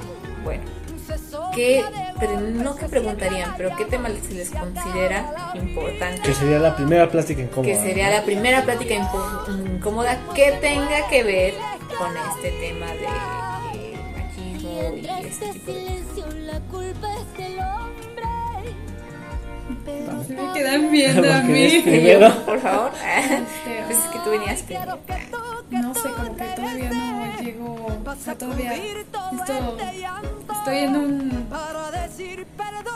Un proceso conmigo y no. No, no, no he No has pensado. pensado en no, eso. ni quiero. Ah, ok. Entonces, este, no, la verdad no, no podría. O sea, se me vienen todas las. Sí, las como que ideas, todo de a todo el flechazo. Entonces, no, no, no podría decirte nada más una. Nada más sé que este. Es que sí son demasiadas cosas las que sí. Bueno, ahorita digo, no, sí. Me tengo que fijar en varias cosas. Ujú. Y varias Todas las red flags, ¿no? Ajá, sí. Ok, Entonces, no, ahorita la verdad no te puedo decir nada más una. ok, Juli. Madre, madre, es que no sé. Es que es una pregunta complicada. Porque Mejor que le Sí. escoja a mi mamá.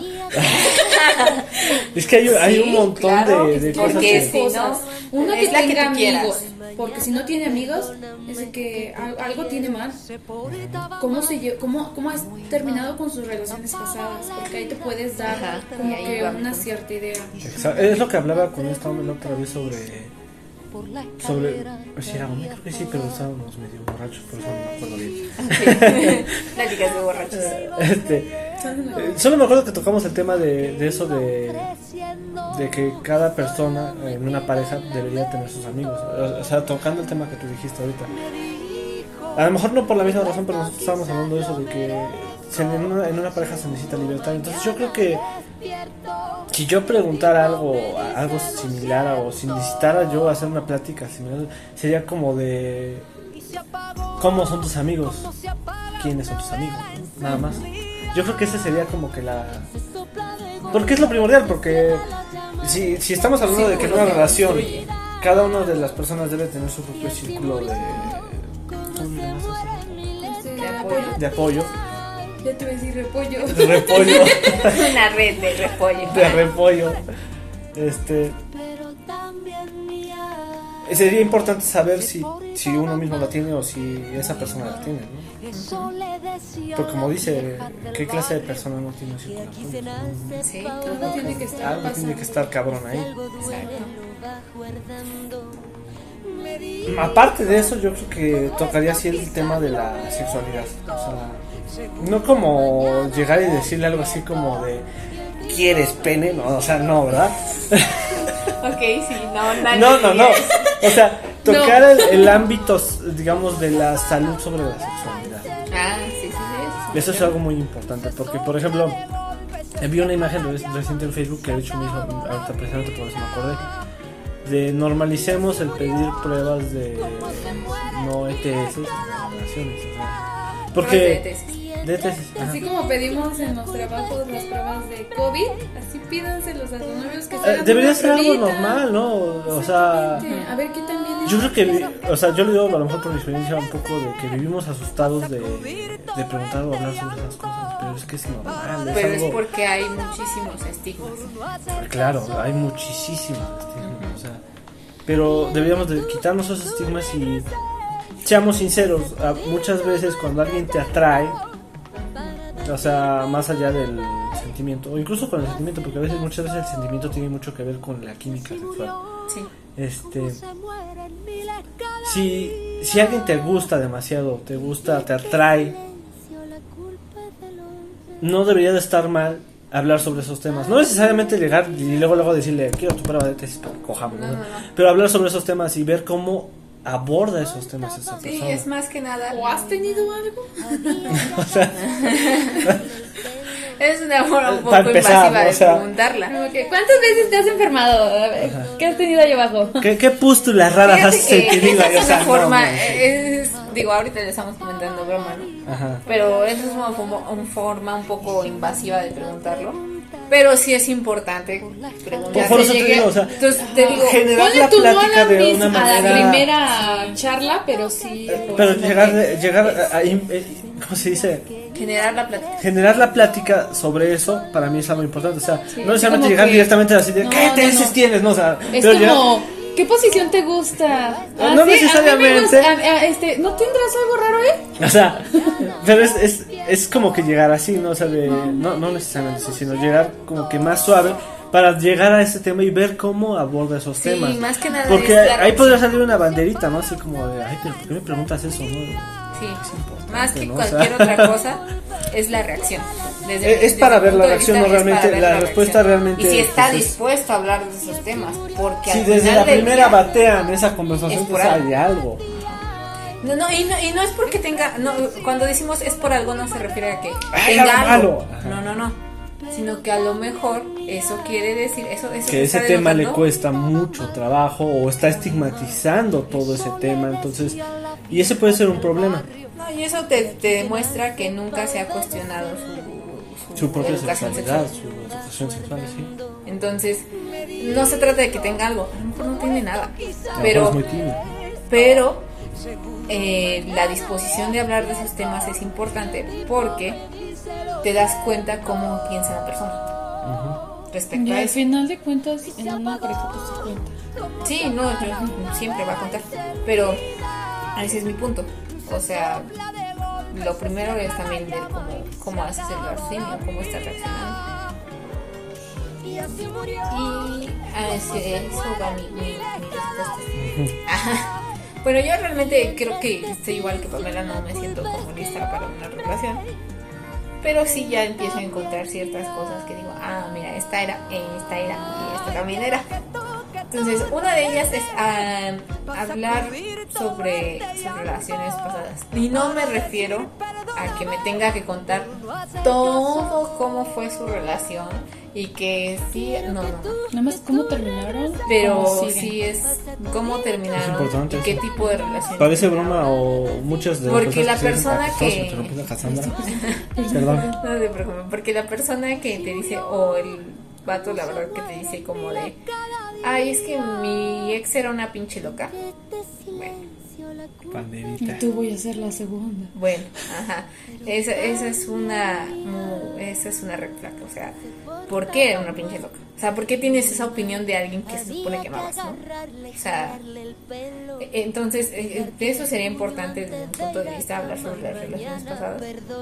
Para que también te des cuenta de si esa persona está progresando. O sea, eh, tú te das mucho cuenta cuando alguien aborda un tema, cómo lo aborda. Porque si lo aborda con agresividad o con cierto desagrado, pues eh, quiere decir que todavía no está preparado o que todavía no ha vivido su proceso. Eso es importante. Y bueno, una cosa que también anexaría sí sería lo de la sexualidad. Pero creo que yo lo buscaría más en el hecho de tener una plática franca, como la que no estamos acostumbrados a tener, sobre cómo es tu sexualidad. Porque es importante. O sea, mm, puede ser que ahí mismo, teniendo esa plática, te des cuenta de que a lo mejor esa persona es asexual. Algo tan sencillo, ¿no? O puede ser que te des cuenta de que a lo mejor esa persona tiene un estigma de que... Voy a poner un ejemplo. Y este... Y no se me clave, ¿no? Pero digamos que yo tengo una cita. Este, ya hemos tenido varias citas, bla, bla, y estoy saliendo con alguien y esta persona, yo saco el tema, yo saco el tema de decirle, hablar sobre la sexualidad. Y ahí mismo él me confiesa que que tiene VIH, por decir algo. Entonces, evidentemente a mí, justamente ahí, yo estoy aprovechando una oportunidad. O sea, imagínate si yo no hubiera tocado el tema, a lo mejor a él le hubiera costado más trabajo decirlo. A lo mejor él no lo hubiera dicho nunca. O a lo mejor nuestra relación nunca hubiera podido avanzar porque había algo ahí que nunca se habló. O a lo mejor al siguiente día de te escribe ahí en un espejo, bienvenida. bueno, eso ya es de película de terror. eso ya es Muy casos de la vida real, perdón. Pero, pero sí. O sea, ¿qué pasa si yo lo hablo? Yo no voy a pensar que esa persona vale menos porque tiene VIH. Yo, personalmente. Y digo, este tema ya es muy largo y ya después lo discutiremos muy bien. Pero mi reacción más bien sería, hablemos sobre todas las vertientes, complicaciones, acciones, educación sexual o que hay para esto, porque existen. Vivimos en una sociedad en la que afortunadamente ya hay muchas cosas para ayudar a mucha gente y a muchas enfermedades. Entonces, si no te da pena tener diarrea y tener o tener este no te, tampoco te debería dar pena eso. O sea, perdón, y todo eso viene de los estigmas que tenemos. Y de que creemos que una persona vale más o menos por eso. Entonces, si tú le das la oportunidad, si tú das esa pauta de hablar de sexualidad, también tú te puedes dar cuenta de tus propios truques, ¿no? A lo mejor tú también dices, ay, ¿sabes qué? A mí, pasando totalmente a otro tema. ¿Sabes qué? A mí, este, ya dejando un poquito de lado las ETS, para que no se me espanten y no se me asusten, este, eh, llega un momento en el que están hablando igual de sexualidad y dices, a mí me caga que me hagan sexo no me gusta, no lo disfruto para nada y no es algo mío, digamos. Pero nunca lo digo porque se piensa que te tiene que encantar. Entonces nunca lo digo. Entonces voy a ser muy infeliz durante toda mi relación porque a lo mejor a mi pareja le encanta hacerlo. Y todo ese rollo de infelicidad te lo puedes ahorrar teniendo una plática franca sobre la sexualidad, diciendo, ah, pues, una plática a mí me toca esto, a mí me toca el otro. Entonces, ahí viene el punto. Y, justamente esas son las tipos de cosas que tienes que hacer. O sea, para mí serían esas, ah, digo, hay más, pero importantes ahorita que he detectado en mi proceso, en mi proceso, en mi proceso, eh, son justo esas dos. Ver antecedentes de la persona y tener pláticas para que ya no sean incómodos. Necesitamos eso. Sea, y ahí mismo te das cuenta también de qué estigmas machistas puede tener o de qué actitudes machistas está demostrando en ese momento. Porque, ajá, sí, porque si yo a lo mejor, voy a poner un ejemplo mío, a lo mejor si yo me hubiera dado cuenta de que mi primer novio era, este, ya ahora lo razono y si pienso, era un violento. Realmente era un violento, a mí nunca me pegó. Pero tenía esas actitudes de le pego a la pared, le pego al vecino que hizo no sé qué, me peleo con mi amigo porque me dijo no sé qué. Y a mí me parecía que simplemente él tenía un temperamento difícil. Pero ya ahora lo veo y digo, no, más bien era una persona pues violenta.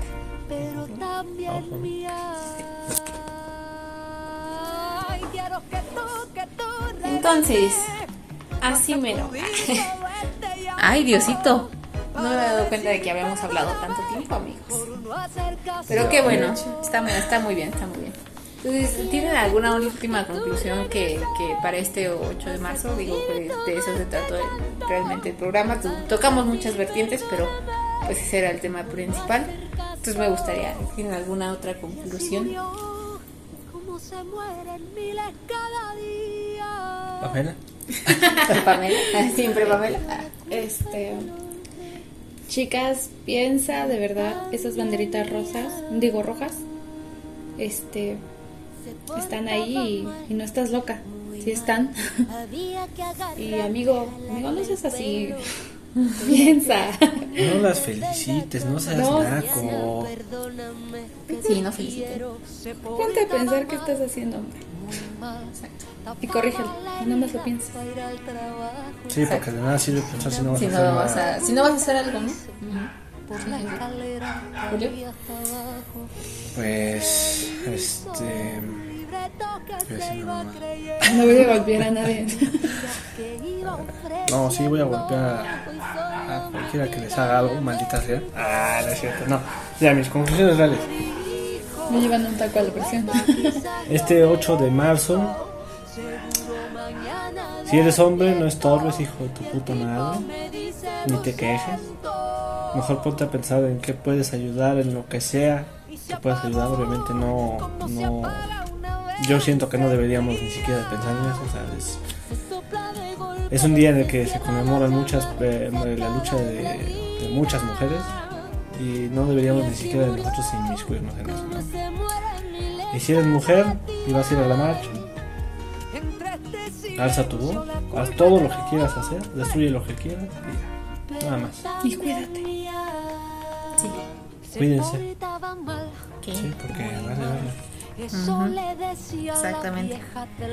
Pero yo creo que ya lo había dicho, si son hombres me gustaría que escuchen esto con, porque yo creo realmente que sí, sí podemos tener diálogos, sí podemos tener pláticas y sí, sí debemos poder cambiar al mundo con los diálogos. Entonces, yo creo que si eres hombre, estás escuchando esto, es un buen día, como dije, es un gran para que te lo cuestiones, para que digas qué actitudes machistas he tenido, por qué las he tenido, cómo puedo cambiarlas, eh, qué, en qué círculo social estoy y si mi círculo social también no está afectando de alguna forma con violencia hacia las mujeres. Eso también es importante. Y como mujer creo que, bueno, este, igual tenemos que seguir alzando la voz, tenemos que seguir diciendo las cosas, tenemos que eh, ir progresando, o sea, realmente sí estamos progresando, yo sí lo estoy viendo, lo estoy sintiendo, pero creo que, pues evidentemente nos quieren parar, ¿no? Entonces, lo mejor que podemos hacer es seguir alzando nuestra voz, seguir dándonos a conocer y no olvidar que hay muchas víctimas, que hay mucha gente, que hay muchas chicas que no tuvieron justicia y que se la merecen. Más que nada, nosotros también nos merecemos vivir con seguridad. Entonces, por mí sigan alzando la voz, digo, yo, yo también siempre la estoy alzando, siempre estoy diciendo, siempre estoy comentando y tratando de cambiar las opiniones y de compartir contenido incluso para otras generaciones que vienen más abajo. Entonces esa es como, como mi, mi conclusión. Igual digo, eh, digamos que esto lo seguimos haciendo por, por las que estuvieron y ya no están y porque yo no quiero que ninguna de ustedes que yo conozca esté o deje de estar. Yo no quiero eso. Entonces, si ustedes quieren lo mismo, pues apoyen al movimiento. Digo, yo no soy violenta tampoco, pero no por eso demerito los, los actos violentos de mis compañeras, al contrario. Y esa, es mi forma de apoyar. Busquen la suya, que es algo muy importante. Y ya, con eso concluimos el programa de hoy. Este, me- creo que fue una buena plática sobre el tema. Digo, ya habíamos abordado este, las generalidades sobre el feminismo y demás, ya las habíamos abordado también este, en el programa del año pasado. Por si lo quieren escuchar, ahí están todos los podcasts. Y bueno, en, en esta ocasión fue más como ya ya que estamos adentro del tema, ya que todos comprendimos el tema, pues empezar a escuchar opiniones, porque eso es el diálogo, escuchar opiniones y hablar sobre esto. Entonces, qué bueno que nos acompañaron, qué bueno que escucharon y ojalá les haya servido de algo, ¿no? Exactamente. Entonces, con eso nos, nos despedimos. Aquí están mis dos compañeros. mis dos compañeros. Y este, y bueno, yo creo que todos podemos decir adiós al mismo tiempo, como cuando íbamos en el kinder, niños, ¿no es cierto? A la de tres niños. Una, dos, tres. Adiós, amiguitos. Cuídense mucho, bye. Golpe, se cierra la llama y se acaba la vida. Y así murió, como se mueren miles cada día. Y entre este silencio la culpa es del hombre, pero también mía. Y quiero que tú, que tú regreses para sacudir todo este llanto, para decir perdóname por no hacer caso. Quiero que tú, que tú regreses para sacudir todo